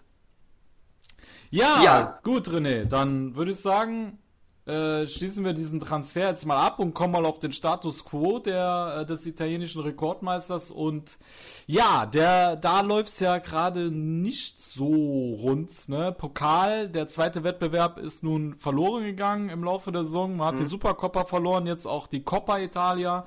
Äh, gegen Bologna tat man sich bis zum Elfer eigentlich auch relativ schwer. Und ähm, ja, wir hören uns jetzt mal, bevor wir beide uns darüber unterhalten, erstmal unseren Juve-Experten René Fandner ein, denn der hat für uns seine Gedanken zur aktuellen Situation der Bianconeri offenbart. Servus, Jungs. Servus, Servus. Ich freue mich schon auf den neuen Podcast. Ähm, ich muss euch ehrlich sagen, ich weiß gar nicht, was ich zum Status quo jetzt wirklich sagen soll, weil ähm, ich habe mir genau das erwartet, was ich auch in den ersten drei Spielen gesehen habe. Gegen Milan eine katastrophale Mannschaftsleistung, ganz ehrlich, gegen einen Milan, so schwach habe ich die überhaupt noch nie gesehen, ja, auch von der Aufstellung her. Also, da musst du gewinnen. Aber da kann man natürlich wieder sagen, ja, wir kommen aus der Quarantäne, bla bla. Gut, Anlauf, Schwierigkeiten, soll so sein, ja. Und drei Tage später hat man aber dann die Quittung bekommen gegen ein Team, gegen das man durchaus verlieren kann. Ja. Napoli hat meiner Meinung nach dann das Finale verdient gewonnen, weil es einfach ja, um die Spur besser waren. Und sie wollten es auch mehr. Bei Juventus hat mir ein bisschen so der Wille gefehlt. Obwohl der sicher da war, aber irgendwas, irgendwas war einfach nicht bei 100 Prozent. Weißt, und dann war noch das Spiel gegen Bologna, was, hat, was mir auch nicht wirklich äh, ja, verzaubert hat, sage ich mal. Nur dort haben sie wenigstens das gemacht, was sie auch in den letzten elf Runden machen müssen, und zwar gewinnen. Ja. Wie ist mir eigentlich wurscht, wenn ich ganz ehrlich bin. Und wenn wir Vilazio einfach in jedem Spiel einen Elfer kriegen, ist es mir auch völlig wurscht. Und wenn wir bei dem Elfmeterschuss sind, können wir gleich mal auf den Insta-Kommentar eingehen. Oder? Ganz kurz zur Erklärung. René Fandner ist bei unserem äh, Instagram-Account quasi aufgefordert worden, Stellung zu nehmen zu dem vermeintlich geschenkten Elfmeter von Juventus und jetzt hören wir das weiter. Ah. Wurde ja, äh, da wurde ich ja erwähnt, das freut mich sehr, dass der Kollege an mich denkt. Äh, ja, der Schiedsrichter hat das Spiel überhaupt nicht im Griff gehabt, meiner Meinung nach. Ja. Und das verstehe ich nicht, weil es gibt keine Fans, er hat keinen Druck, es war ein extrem langsames Spiel. Ja. Da kannst du eigentlich nicht viele Fehler machen. Jetzt haben es war auch noch. Ähm, ich verstehe es nicht. Ja. Ganz ehrlich, der Elfmeter für Juve, den kann man geben.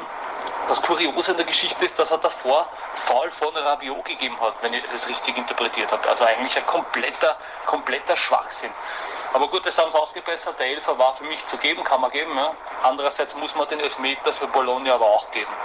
Und da würde ich jetzt gar nicht so groß auf den Schiedsrichter hinter dem War äh, irgendwie hinhaken, weil das muss der Schiedsrichter sehen. Ja. Der springt ihm ja direkt ins Standbein. Der, da gibt es eigentlich keine Diskussion. Ich weiß nicht, ich kann es wirklich nicht sagen, warum das äh, immer wieder so, so ist, aber es ist nicht nur bei Juventus so, es ist generell in der Serie A, äh, tun sich die Schiedsrichter sehr schwer bei solchen Entscheidungen, woran es auch immer liegt. Ähm, vielleicht ist ja der Druck und ja, der Shitstorm danach in den Medien einfach viel zu groß und dann machen es noch mehr Fehler. Ich habe keine Ahnung. Ja. Den Elfer muss man geben, keine Frage. Danilo hat seine Rechnung auch bekommen für das Foul. Ein bisschen später erst, aber er ist jetzt immer weg, er spielt mindestens. Und ganz ehrlich, ähm, wenn wir die Schiedsrichterleistung äh, schon anprangern, dann müssen wir aber auch darüber reden, dass Bologna, glaube ich, von 16 oder 17 Fouls nur eine gelbe bekommen hat. Die haben in den ersten 20 Minuten mindestens zwei oder drei Gelb-Fouls dabei gehabt. Und dass der Schiedsrichter da nicht gleich durchgreift, ja, verstehe ich auch nicht. Gut soll so sein. Als Gewinner kann man halt immer leicht über sowas reden. Ähm, Schlussendlich hat es der Ronaldo dann mit einem Elfer unter die Ball mit einem Traumtor gemacht. Auch das Assist von Bernardeschi war absolute Weltklasse. Ob er das wollte, ich weiß nicht, egal. Das Thema Ronaldo ist übrigens auch äh, ein heißes Thema wie immer. Ganz ehrlich, der Sari kann da gar nicht viel nachdenken drüber, weil wenn der Ronaldo sagt, er fühlt sich links wohler. Aber wenn er sagt, hey, ich habe 700 Tore geschossen auf dieser Position, weiß ich nicht, was die Diskussion ist, ja, dann spielt er über links und fertig. Und die Tatsache, dass Juventus mit Higuain nur einen Neuner wirklich da hätte und der jetzt da nicht spielen kann, ja, da sind sie ja selber schuld. Da hätte man ihm einen Zugeschnitt her hergeben dürfen. Dann hätte man jetzt vielleicht eine Alternative noch. Ja. Also jammern braucht man nicht, ja. Vorne, also wir dürfen überhaupt nicht jammern, dass wir vorne keine Tore schießen mit der Offensive. So, ich wünsche euch jetzt noch viel Spaß weiterhin und ja, jetzt geht es hier Schlag auf Schlag alle drei Tage. Ich freue mich riesig auf die nächsten Wochen. Ich hoffe, dass ähm, bis August zur Champions League alle Spieler fit sind. Viel Spaß noch, Jungs. Ciao, Baba. Ciao, Baba. Wir freuen uns riesig, dich jede Woche im Podcast zu hören. Vielen Dank, René Fandner. René. Ja. Da hat er doch mal in die richtige Kerbe geschlagen. Warum ja. haben Sie dem Mandzukic hergegeben, wenn Sie nur einen Neuner haben? Ja. Das ist eine berechtigte Frage. Ja, das müssen Sie sich auch gefallen lassen. Ja. Aber ich fand jetzt die Aufstellung von, äh, von Zari richtig, ne? Weil Dybala ist eh im Zentrum am stärksten, ja. finde ich. Und äh, Bernardeschi, ja, okay, ist halt bei Juve momentan nicht auf seinem normalen Level, aber ich finde, gegen Bologna hat er ein gutes Spiel gemacht. Also darauf ja. kann man aufbauen in den nächsten Wochen und ich finde auch, also ja. ich finde auch, mir hat es nicht gefallen mit Ronaldo im Zentrum, es hat jetzt besser funktioniert. Ja. Und ja, ich glaube schon, dass der es ist auch gewollt war, hat er richtig geil gemacht, Bernardeschi. Ja, ja und die Fackel von Dybala ist einfach unwiderstehlich. Alter, die geilste Schusstechnik im Weltfußball wahrscheinlich, Dybala. Ähm, Vor allem, ja, weil er den Ball ja eigentlich ein bisschen zu weit äh, zu weit weg war von seinem Körper und dass er den trotzdem noch so krass in den Winkel hämmert aus der Entfernung. Also spricht einfach für seine Welt. Ja, voll extrem schwierig koordinativ eigentlich, den, den Ball noch so, so zu verwerten. Ähm, was jetzt ja. für Juve sicher auch noch positiv ist, nach dem Arthur-Deal, ja, spielerisch ja. und finanziell. Mir gefällt der Herr Kulusewski wieder richtig gut, muss ich sagen. Und den haben vielleicht schon ein oder andere wieder vergessen, aber den hat Juve schon fest verpflichtet und der wird dazustoßen. Und wenn der da auf der halbrechten Position, die jetzt Bernadeschi zwar ordentlich ausgefüllt hat, aber wahrscheinlich nicht, dass man nicht langfristig mit ihm plant, boah, bin ich da schon gespannt auf so einen Dreizack mit ja. Kulusewski. Also, ja, boah, ja. das kann schon richtig geil werden. Ja, also ich glaube, da werden wir noch eine Menge Spaß haben. Den Kulusewski, den kannst du überall hinstellen. Ja. Der ist sehr, sehr, sehr stark, ja. Aber. Ich weiß nicht, eins möchte ich noch sagen, weil der ehemalige Juve-Präsident, hast du das mitbekommen?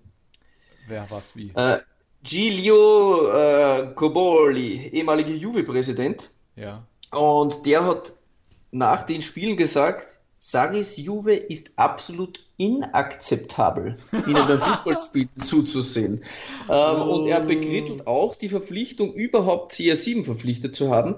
Denn als sie CR7 verpflichtet haben, gaben sie das Teamgefüge damit auf ja. und opferten es für einen Solisten. Also ja. er ist wenig begeistert von Sari und von CR7. Ja. Ähm, wäre das jetzt ein irgendjemand, würde man das wahrscheinlich gar nicht besprechen, aber ein ehemaliger Juve-Präsident, der hat da schon ein bisschen Plattform bei uns und darf das da ruhig mal äh, seine Meinung mm, preisgeben. Denn man muss wirklich sagen, spielerisch hat sich ja wirklich wieder nichts verbessert von Sari. Mhm. Er hat zwar im Spiel gegen Milan angeblich, hat er gesagt, die besten 30 Minuten der Saison gesehen, die ersten 30.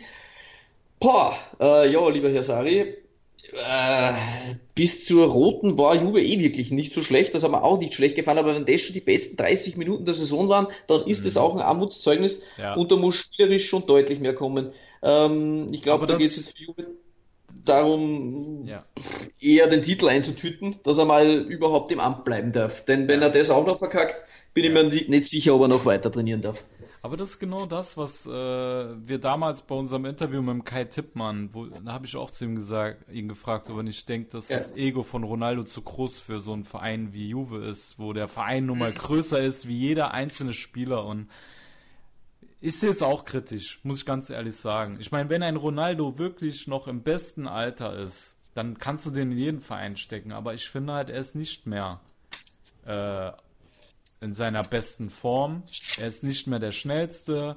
Und ja, ist halt meine Meinung. Ja, kann jeder eine andere Meinung haben, aber ich glaube auch, dass Juve ohne Ronaldo besser dran wäre, wenn man das Geld in einen anderen Spieler gesteckt hätte und dieses Ego von Ronaldo nicht dazwischen stecken würde, dann könnte vielleicht auch Sari seinen Fußball besser durchsetzen, weil Ronaldo jetzt nicht der klassische Spieler ist, der den Ball immer schnell prallen lässt und dann in die Tiefe geht. Ein Ronaldo ist einer, der immer noch den Ball annimmt, noch so ein bisschen Selbstdarstellerei macht und ihn dann erst weiterleitet. Ne?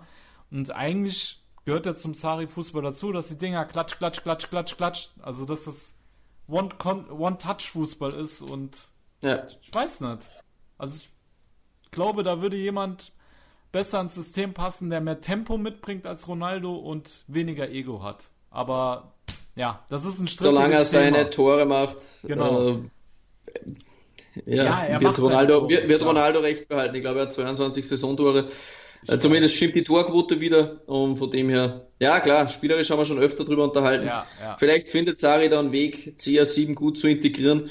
Wie es jetzt auch Contes Aufgabe bei Inter war, Eriksen zu integrieren, mhm. der ja auch vielleicht vom Spielprofil nicht perfekt in Contes-System gepasst hat, aber er versucht es auch zu machen. Schauen wir mal. Mhm Mm, wenn er den einen oder anderen Spieler dazu bekommt, der ihm noch besser geeignet ist, vielleicht auch im Mittelfeld. Es kommen noch wenig gute Bälle aus dem Mittelfeld. Juve hat da sehr unkreative Leute oder Leute, die halt nicht funktionieren. Ja. Schauen wir mal, wenn das Mittelfeld gut aufgestellt ist, was dann auch wieder das vorne dann auch schon wieder besser. Aber ich gebe dir natürlich reden hier auch, wir reden hier auch nur von Nuancen. Ich will ja gar nicht ja. sagen, dass der Ronaldo scheiße ist, um Gottes Willen. Wir reden hier, das ist wirklich ja. Kritik auf sehr hohem Niveau. Ich glaube einfach, wenn Juve da einen linken Flügel hätte, der auch Weltklasse ist. Ja, Ja. aber halt nicht dieses Ego hat, sich bereit Borini ist zum Beispiel oder so. Zum Beispiel, ja. Borini Ja. kannst du nehmen.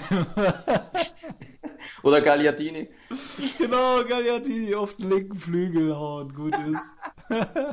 nee, aber wenn du da einfach einen Weltklasse-Spieler hättest, der weniger Ego hat und bereit ist, sich dem der kompletten Spielidee Saris unterzuordnen, dann kann das anders laufen. Ne? Ich will ja. Ja. gar keine Ronaldo-Debatte jetzt aufmachen, dass er ein scheiß Spieler ist, um Gottes Willen. Dafür sprechen seine Statistiken einfach eine andere Sprache. Aber ja, für Saris Fußball, der weniger auf Individualität setzt, sondern auf fest eingespielte Automatismen, weiß ich nicht, ob Ronaldo da die adäquate Lösung ist. Und deswegen Ja, sehe ich es genauso genau. wie der alte Juve-Presi und schließe mich da eigentlich seiner Meinung an, ja. Genau. Aber so, ich glaube, zu Ja. Juve haben wir dann das meiste, Ja. oder? nö. Pulver verschossen, würde ich sagen, ja. Ja, würde ich auch sagen. Dann machen wir jetzt noch mal eine Pause und dann äh, gehen wir noch mal zum AC Milano. Gut, liebe Tifosi, bis gleich bei Calcio Neu, der Serie A Talk auf mein Sportpodcast.de. So, liebe Tifosi, da seid ihr wieder bei Calcio Neu, der Serie A Talk auf mein Sportpodcast.de und wir kommen zum letzten Part dieses Podcasts und damit zum AC Milan, der nach der C-Punkt-Pause überragend in die Liga gestartet ist gegen ein unberechenbares Lecce. Ja, haben die Mailänder ein richtiges Torfestival gefeiert, René. Ja, mit einer der schwächsten Offensiven eigentlich Statistik, äh, statistisch gesehen. Ja. Ja, war das schon überraschend, denn Lecce hat, bevor sie ja zweimal so Schläge bekommen haben von der Roma und Bergamo, aber zwei gute Mannschaften geschlagen. Ich glaube auch so vorher. Juve. Neapel, Neapel war dabei, glaube ich, oder? Haben sie auch geschlagen? Haben die nicht auch gegen Ähm. Juve gewonnen gehabt, 1-0? Nee, ich glaube nicht. Echt nicht? Ich, nein, ich glaube nicht, aber ich- glaube. Ich aber ich glaube. Neapel war dabei, ja, schau mal nach. Also die waren Ja. wirklich so ein bisschen die Wundertüte der Liga. Ja. Man wusste nicht genau, was man erwartet. Und wenn ich schon Leute wie Mancuso, Saponara, Falco, Lapadula, die haben schon in der Offensive da interessante Leute, die wir auch im Podcast schon vorgestellt hatten. Ja. Ähm, ja, war es wirklich überraschend, auch mit den Ausfällen, die Milan zu kompensieren hatte, dass es so gut funktioniert hat. Ja. Absolut, absolut. Ja, gegen Neapel haben sie 3-2 gewonnen und das Genau, zu der ja. Zeit, wo äh, Gattuso beispielsweise schon da war. Dann haben die gegen Inter 1 zu 1 gespielt, ja. Ja. Das war am äh, 19. Januar. Dann haben sie Florenz geschlagen in Florenz. ja. Gegen Also- Juve haben sie 1-1 gespielt, das war's. 1-1. ja. Wahnsinn. Ja. Ja.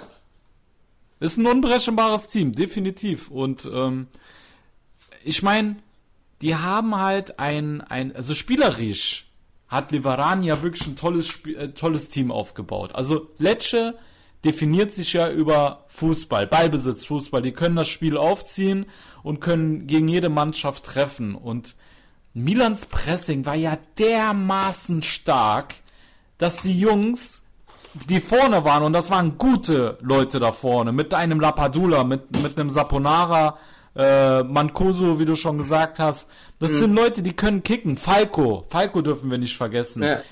Die, die haben in der Luft gehangen, weil die vorne so gut gepresst haben, der Rebic, äh, Bonaventura, Ja. Castillejo, äh, Chalanulu, Alter, was haben die Kilometer runtergespult? Vor allem Castillejo und Rebic fand ich sehr auffällig im Pressing. ja.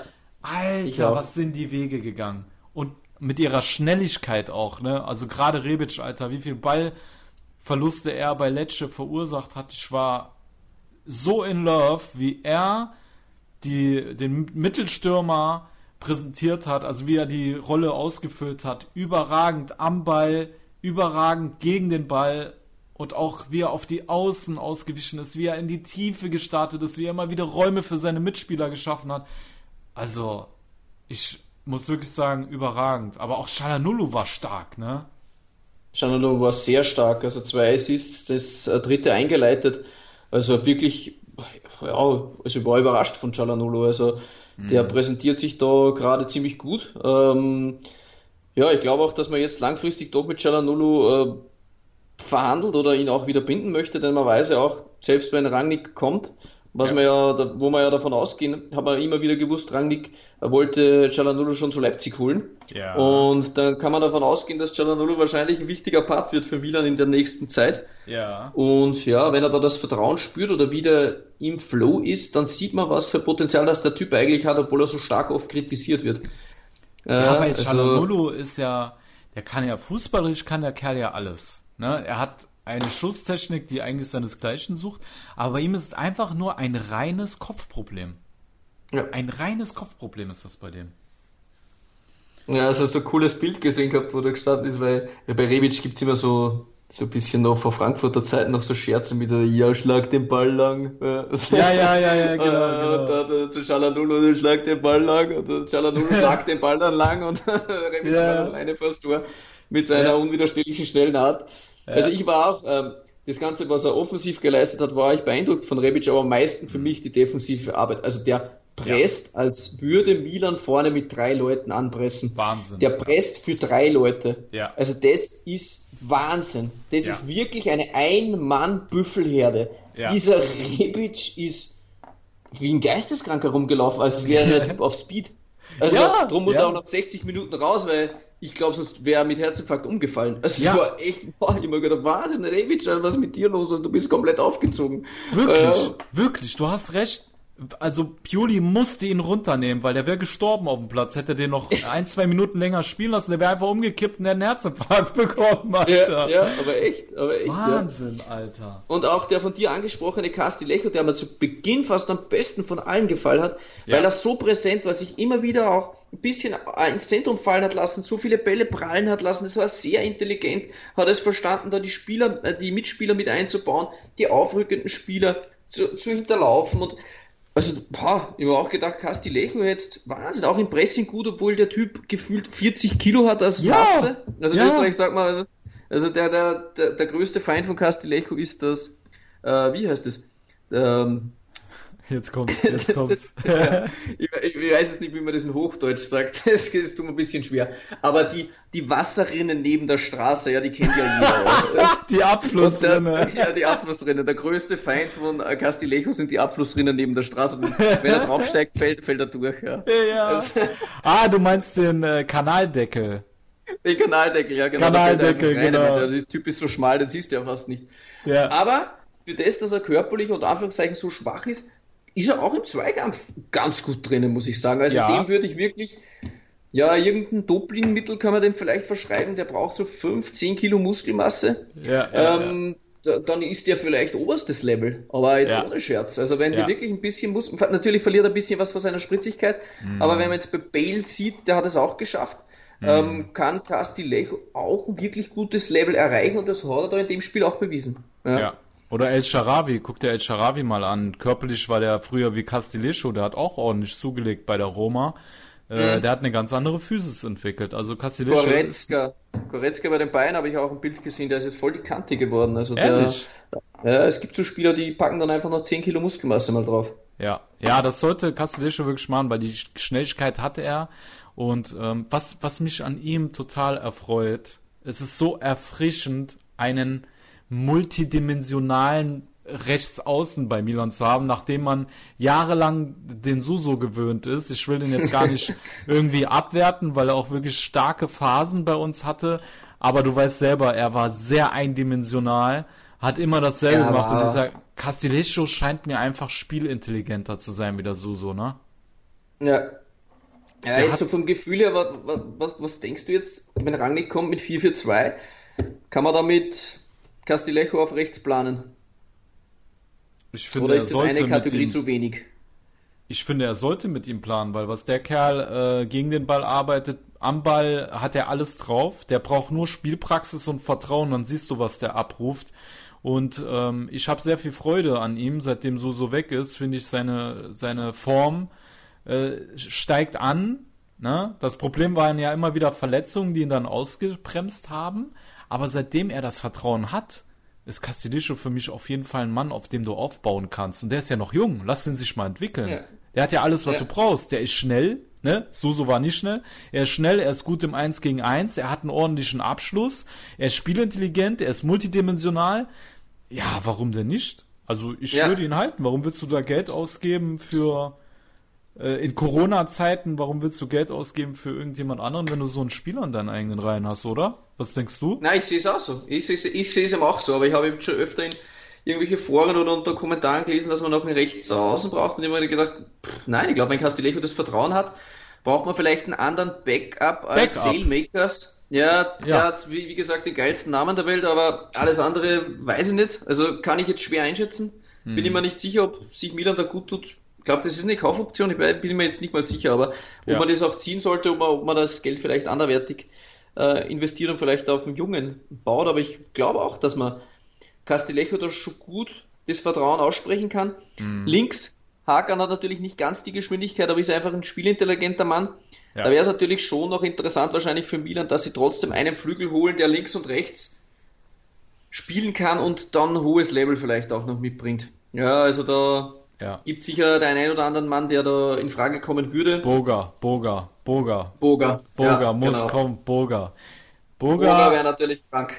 Alter, Boga muss kommen, wirklich. Der Typ ist eigentlich ein Muss. Ähm, was der an Effizienz gewonnen hat in dieser Saison, ne, hat ja fast neben dem zweiten Spiel direkte Torbeteiligung. Ähm, eigentlich musst du den holen. Ja. Und ähm, dann habe ich gelesen, Ja. sind, ist jetzt der Rashi, äh, Rashika äh, oder Rashica, ich weiß nicht, wie der ausgesprochen Genau. wird, dieser Albaner Von von Werder. Bremen. Der Kerl hat ja auch fast neben dem zweiten Spiel eine direkte Torbeteiligung, obwohl er bei einem Abstiegskandidaten spielt. Ja. Als Backup kannst du den holen, ja. Ja, noch machen, dazu, wenn ne? man liest, er hat ja eine Ausstiegsklausel von 30 Millionen, aber wenn Bremen absteigt, ist die Nummer nur 16. Ja. Und 16 ist dann für so einen Mann, boah, also da du. riskierst du jetzt nicht viel. Also würde ich immer sagen, auch wenn ich den Typ jetzt nicht so gut kenne und nur von Statistiken und zwei, drei Ja. Videos. Ja. Aber ja, Leipzig wollte ihn auch unbedingt schon haben und jeder, Ja. der bei Leipzig im Gespräch ist, ist halt jetzt bei Milan im Gespräch. Ja. Das ist halt bitter, bitter für Leipzig wahrscheinlich gerade. Aber ja, warum nicht auch, ja. Und vor allem Aber- der, der junge äh, Dominik Schoboslei aus Salzburg ist auch im Gespräch, der linkes Mittelfeld spielen kann. Werden wir dann sehen, für wen sie sich entscheiden. Ähm, Sicher der ein oder andere interessante Mann dabei, der für Pioli und auch für Rangnick äh, geeignet ist. Aber ganz ehrlich, René, ne? Mir tut's so leid für Pioli, weil ich fand, er macht einen super Job. Guck dir mal bitte an, was für eine taktische Meisterleistung das war. Wir waren so flexibel vorne. Der Cialanullo war überall. Äh, guck mal, das, das Tor, das 1 zu 0, hat er von rechts eingeleitet und Castillejo, der eigentlich ein Rechtsaußen ist, war in der Mitte und schiebt den Ball rein. Die waren überall. Lecce konnte sich gar nicht auf uns einstellen, weil das Offensivspiel so variabel war und er macht so einen guten Job bei uns und ich würde es echt schade finden, wenn Rangnick kommt und ihn absägt. Sag ich dir ganz ehrlich. Ich würde es so toll finden, wenn man mal einen Trainer, der gute Arbeit macht, über die Saison hinaus weiter arbeiten lässt und vielleicht den Rangnick erstmal nur als Sportdirektor ausprobiert, ja? Dass Rangnick der starke Mann ist, der die Transfers und alles regelt und vielleicht an Pioli festhält, weil Pioli, finde ich, hat sich toll entwickelt als Trainer und ich würde es echt Rangnick- schade finden. Für Ja. Rangnick selbst wäre es ja auch ein bisschen dankbarer, denn wenn Pioli nicht funktioniert, kann er einfach abschießen. Richtig. Also, weiß, dann ist ja Pioli schuld gewesen. Richtig. Und dann setzt er sich einfach selbst auf die Bank. Genau. Also, und er hat Zeit. Er hat ich glaube, Zeit. dass Rangnick kommt, glaube ich, sind wir uns beide einig. Ja. Aber ich bin mir auch noch nicht ganz sicher, in, in welcher Rolle. Auch wenn viele sagen, er wird 100% Trainer und Sportdirektor und Scouting alles übernehmen. Das ist auch eine Menge, was du da machen musst. Ob es nicht da gar nicht so schlecht wäre, eben. Ich bin auch bei dir. Pioli noch mal ein bisschen Vertrauen zu schenken. Klar hat er jetzt noch elf Spiele, sich ein bisschen zu präsentieren. Vielleicht warten sie das auch noch ab. Und Rangnick sagt dann, ja, also Pioli macht das, was Nagelsmann bei Leipzig macht. Richtig. Und spielt tollen Fußball und ich Ja. äh, konzentriere mich auf Scouting und auf Sportdirektor. Genau. Aber ja, es ist wirklich schwer, da kann ich jetzt keine Tendenz ab. Ich glaube, Tendenz ist eher, dass Pioli trotzdem geht, rein medial, aber für mich würde es Sinn machen, wenn Pioli vielleicht noch bleibt. Ja, Ich würde es toll finden, weil Rangnick, wenn er unter den Umständen käme, würde er erstens Maldini und Pioli Respekt damit erweisen, ja?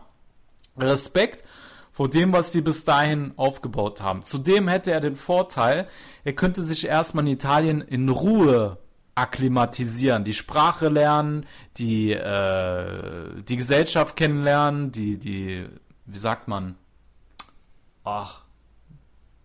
Die ja, die Kultur, kulturellen. Genau, ja, genau, genau, die Kultur kennenlernen, als dass er direkt in doppelter Position gefordert ist. Und ähm, mhm.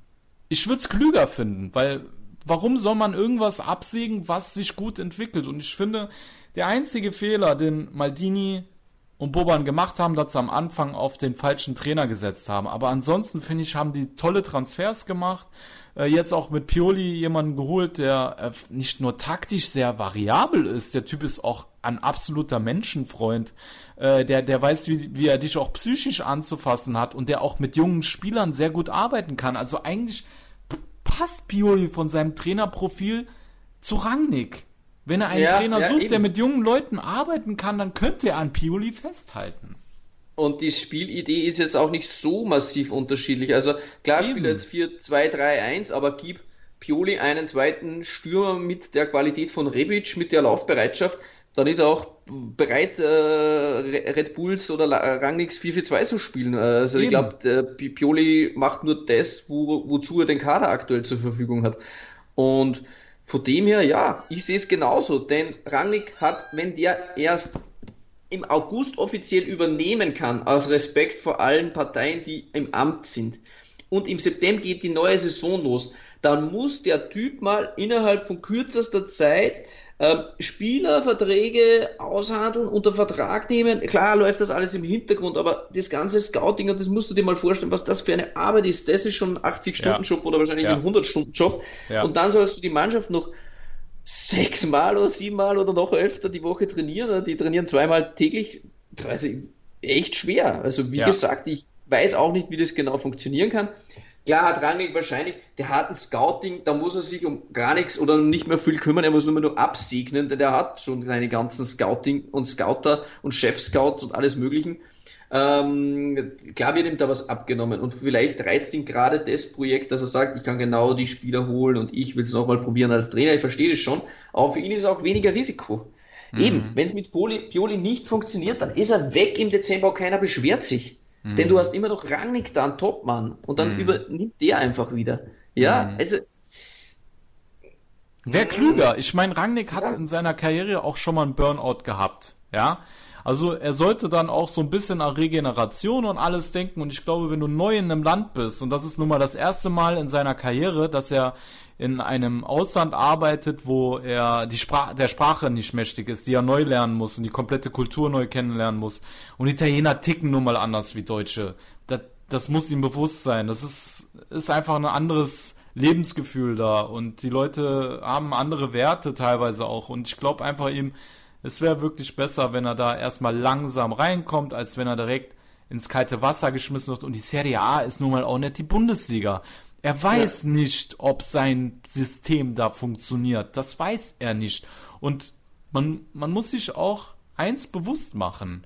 Milan ist nicht Leipzig. Er wird auch nicht die Zeit bekommen, da äh, in Ruhe mal fünf, sechs Spiele auf den Sack zu bekommen und dann bleibt das Umfeld ruhig wie in Leipzig. Kannst du vergessen. Da musst du abliefern. Und Pioli kennt die Liga, Pioli kennt den Druck und ähm, die, die Leute wie Maldini äh, und die anderen, die schon da sind, die sind, die kennen den Fußball da einfach. Und ich weiß nicht, ob ein Rangnick den Übergang schafft zu einem Verein, wo er so viel Druck hat. Den hat er bei Hoffenheim ja. nicht gehabt und auch nicht bei, bei Leipzig. Da konnte er alles in Ruhe aufziehen und wenn mal eine schlechte Phase kam, dann hat er auch im Umfeld Ruhe. Aber du kennst Milan. In Milan hast du keine Ruhe, wenn es scheiße läuft. Die gehen dir auf den Sack, die Medien. Ja, Oder? medial auf jeden Fall. Aber ich glaube, wenn Gassidis Rangnick einen drei oder einen vier Jahresvertrag gibt, haut er nicht nach sechs Spielen raus, wenn es nicht funktioniert.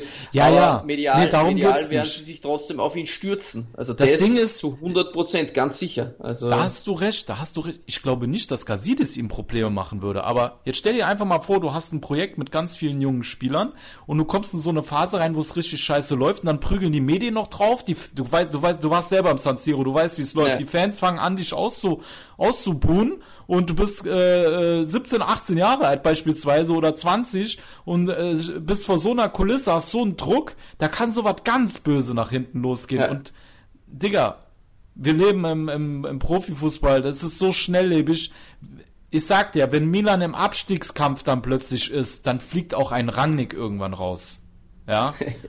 Und wenn äh, so weit kommt, auf jeden Fall, ja. Ja, ja, das meine ich halt einfach. Deswegen glaube ich, es wäre aber ganz ich glaub, gut. Das ist ja. schon ziemlich viel Fantasie, denn ich glaube, Rangnick ist eher ein Angriff nach oben als wie ein, äh, ein Fall in die Tiefe, denn ich würde das schon sehr sehr stark begrüßen und ich glaube, das wäre auch ein großer Schritt für Milan, ähm, Hängt, Rangnick ja. zu verpflichten und ich glaube auch, es wird passieren.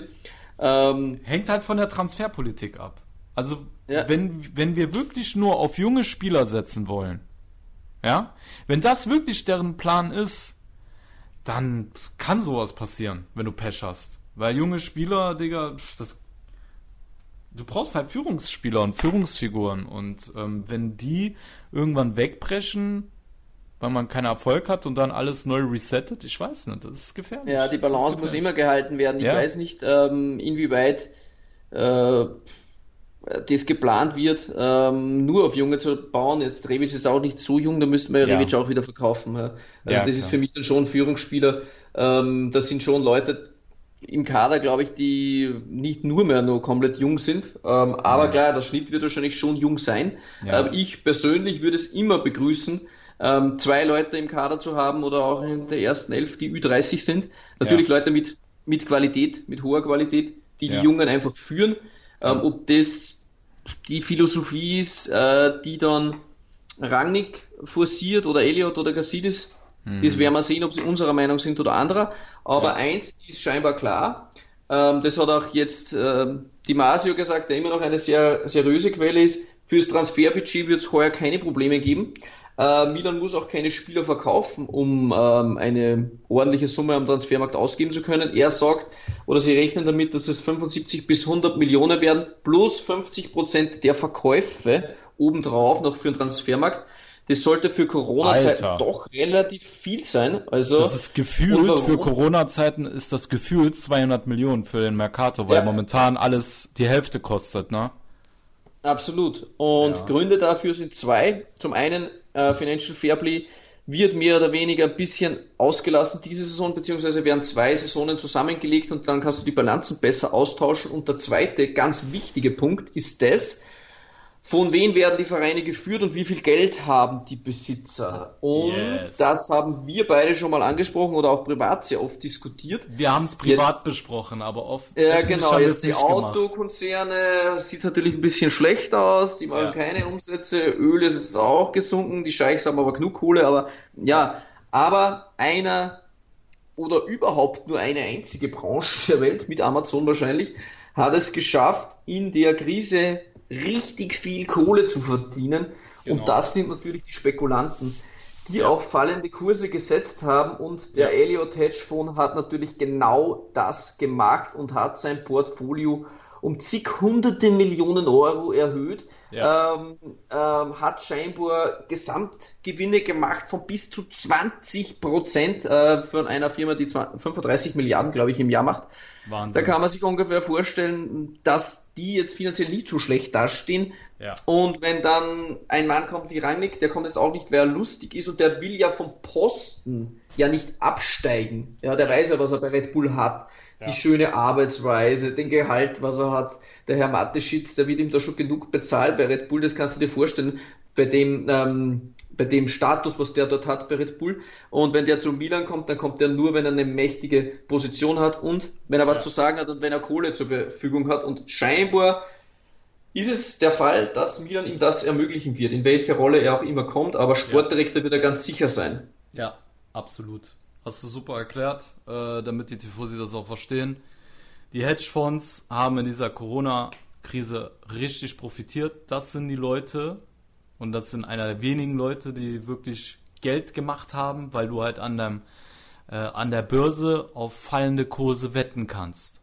Ja, und ja, wir wollen nicht so tief reingehen in die, in die wirtschaftlichen äh, Sachen, aber es gibt momentan kaum Geschäftsleute wie, der, wie die Hedgefonds, die so viel ja. Kohle gemacht haben und davon profitiert Milan jetzt natürlich. Ähm, aber krass, das mit dem Financial Fairplay wusste ich gar nicht, René, dass das ausgesetzt wird jetzt. Ähm, ja. Das eröffnet Haben sie vor zwei Wochen Alter, das eröffnet ganz andere Chancen jetzt auf dem Mercato und boah, da bin ich mal gespannt. Bin ich auch mal gespannt, ja.